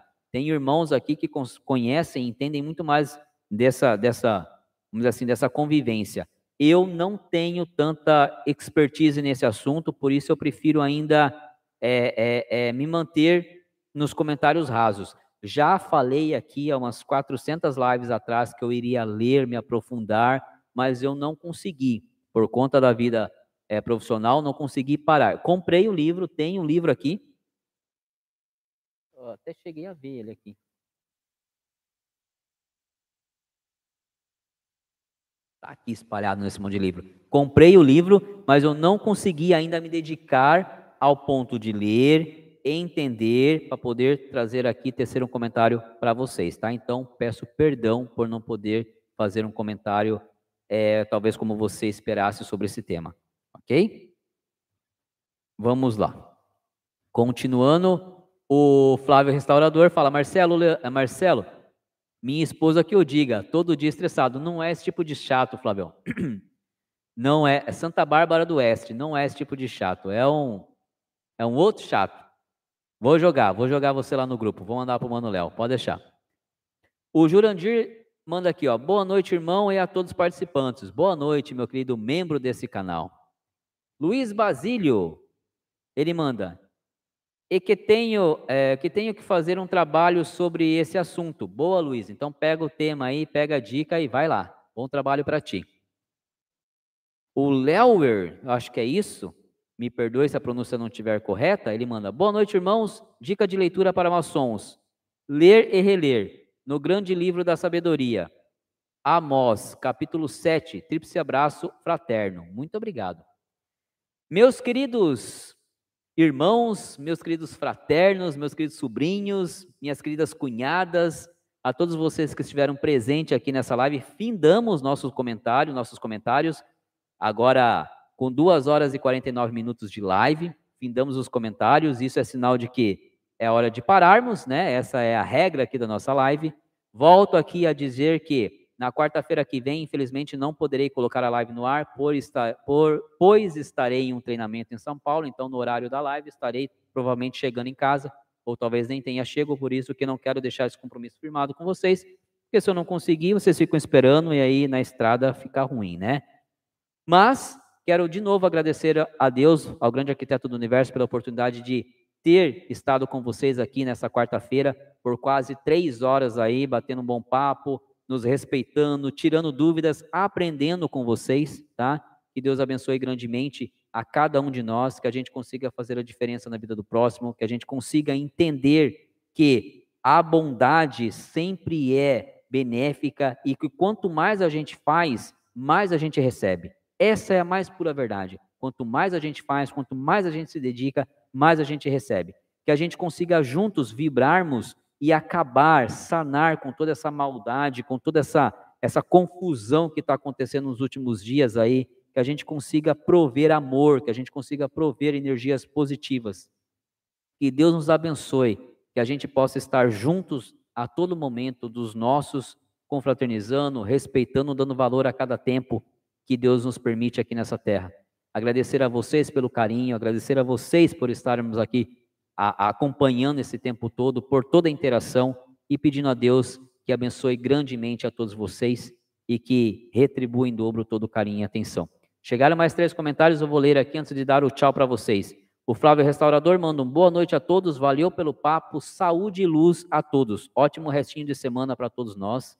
Ótimo feriado para todos, né? Temos um feriado prolongado aí que possamos aproveitar. O Márcio Nascimento ele fala: "Irmão, já há alguns dias assistindo o seu canal e suas dicas. Agora sei que caí em golpe. Creio que o grande arquiteto do universo irá me honrar é, em me tornar um ser humano melhor. Caramba, Márcio, fico muito triste por saber que você caiu no golpe, tá? Fico triste também de você não ter chego até o canal Bode Pensando antes, né, para que esse para que isso pudesse ter sido evitado. É por isso que eu peço aqui sempre para vocês na live, compartilhem os vídeos. Sempre que vocês tiverem um amigo, pô, é um amigo meu, eu sei que gosta também de maçonaria, eu sei que gosta desses assuntos, compartilhe um vídeo do canal, para que a gente chegue a essas pessoas antes que elas caiam no golpe, para que a gente chegue nessas pessoas primeiro do que essas que buscam só tirar dinheiro das pessoas.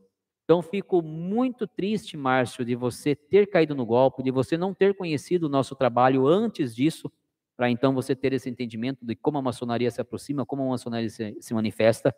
Por outro lado, fico feliz de agora você estar aqui conosco e também peço a Deus que, sim, se esse é o seu desejo, que Ele encaminhe na sua vida, coloque em seu caminho pessoas que possam te direcionar a realizar o seu sonho.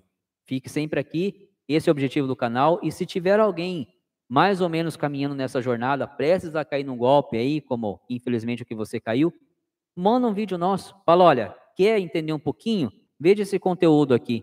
Entenda um pouquinho de como é a aproximação, de que não é assim fácil, um jantar, um relógio, um WhatsApp, não é. Nós temos um grupo fechado de WhatsApp do canal? Temos sim. Chama-se um grupo Mestres. Como você participa? Quando você clica aqui no YouTube em Seja Membro e vai lá e escolhe o, prêmio, o, o, escolhe o pacote de membro mestre. Quando você faz isso, lá tem um e-mail, você manda o número do seu WhatsApp para mim naquele e-mail, eu adiciono você num grupo fechado de WhatsApp, tá?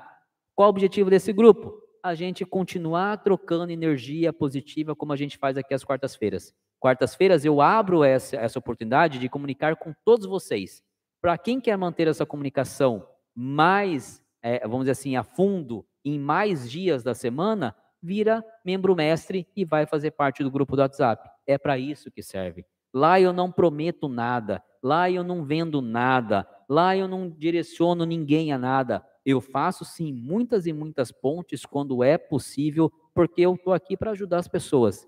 Mas esse é o objetivo do, do grupo do WhatsApp do canal Bode Pensando, do grupo do WhatsApp Mestres.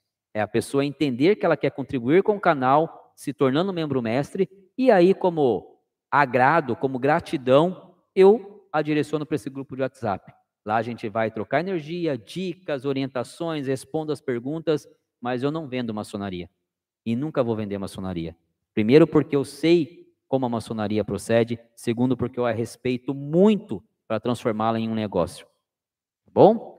Mas obrigado, Márcio. Fique conosco e que Deus abençoe e direcione pessoas corretas em seu caminho.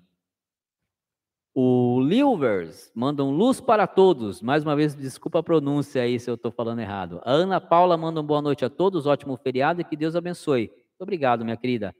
O Márcio manda um amém e o Vitor fala: Boa noite, amigo. Acabei me atrapalhando, mas o fato é que foi elevado recentemente e meu padrinho me corrigiu dizendo que já não era mais venerável mestre, e sim sereníssimo. O fato é esse.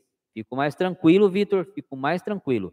Mas, mesmo assim, se puder dar uma olhadinha aqui nos vídeos, a gente luta contra isso que o Márcio acabou de falar, contra os golpes. Infelizmente, são muitos, são frequentes e acontecem a todo momento.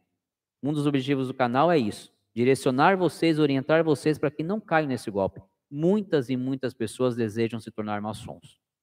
O que a gente quer é que essas pessoas tenham uma experiência verdadeira com a maçonaria e não sejam fonte de arrecadação de dinheiro de um grupo. Bom? Muito obrigado, fiquem com Deus, que Deus abençoe a todos. A gente se vê então não na próxima quarta, mas depois e também nos nossos vídeos. Fiquem com Deus. Fui.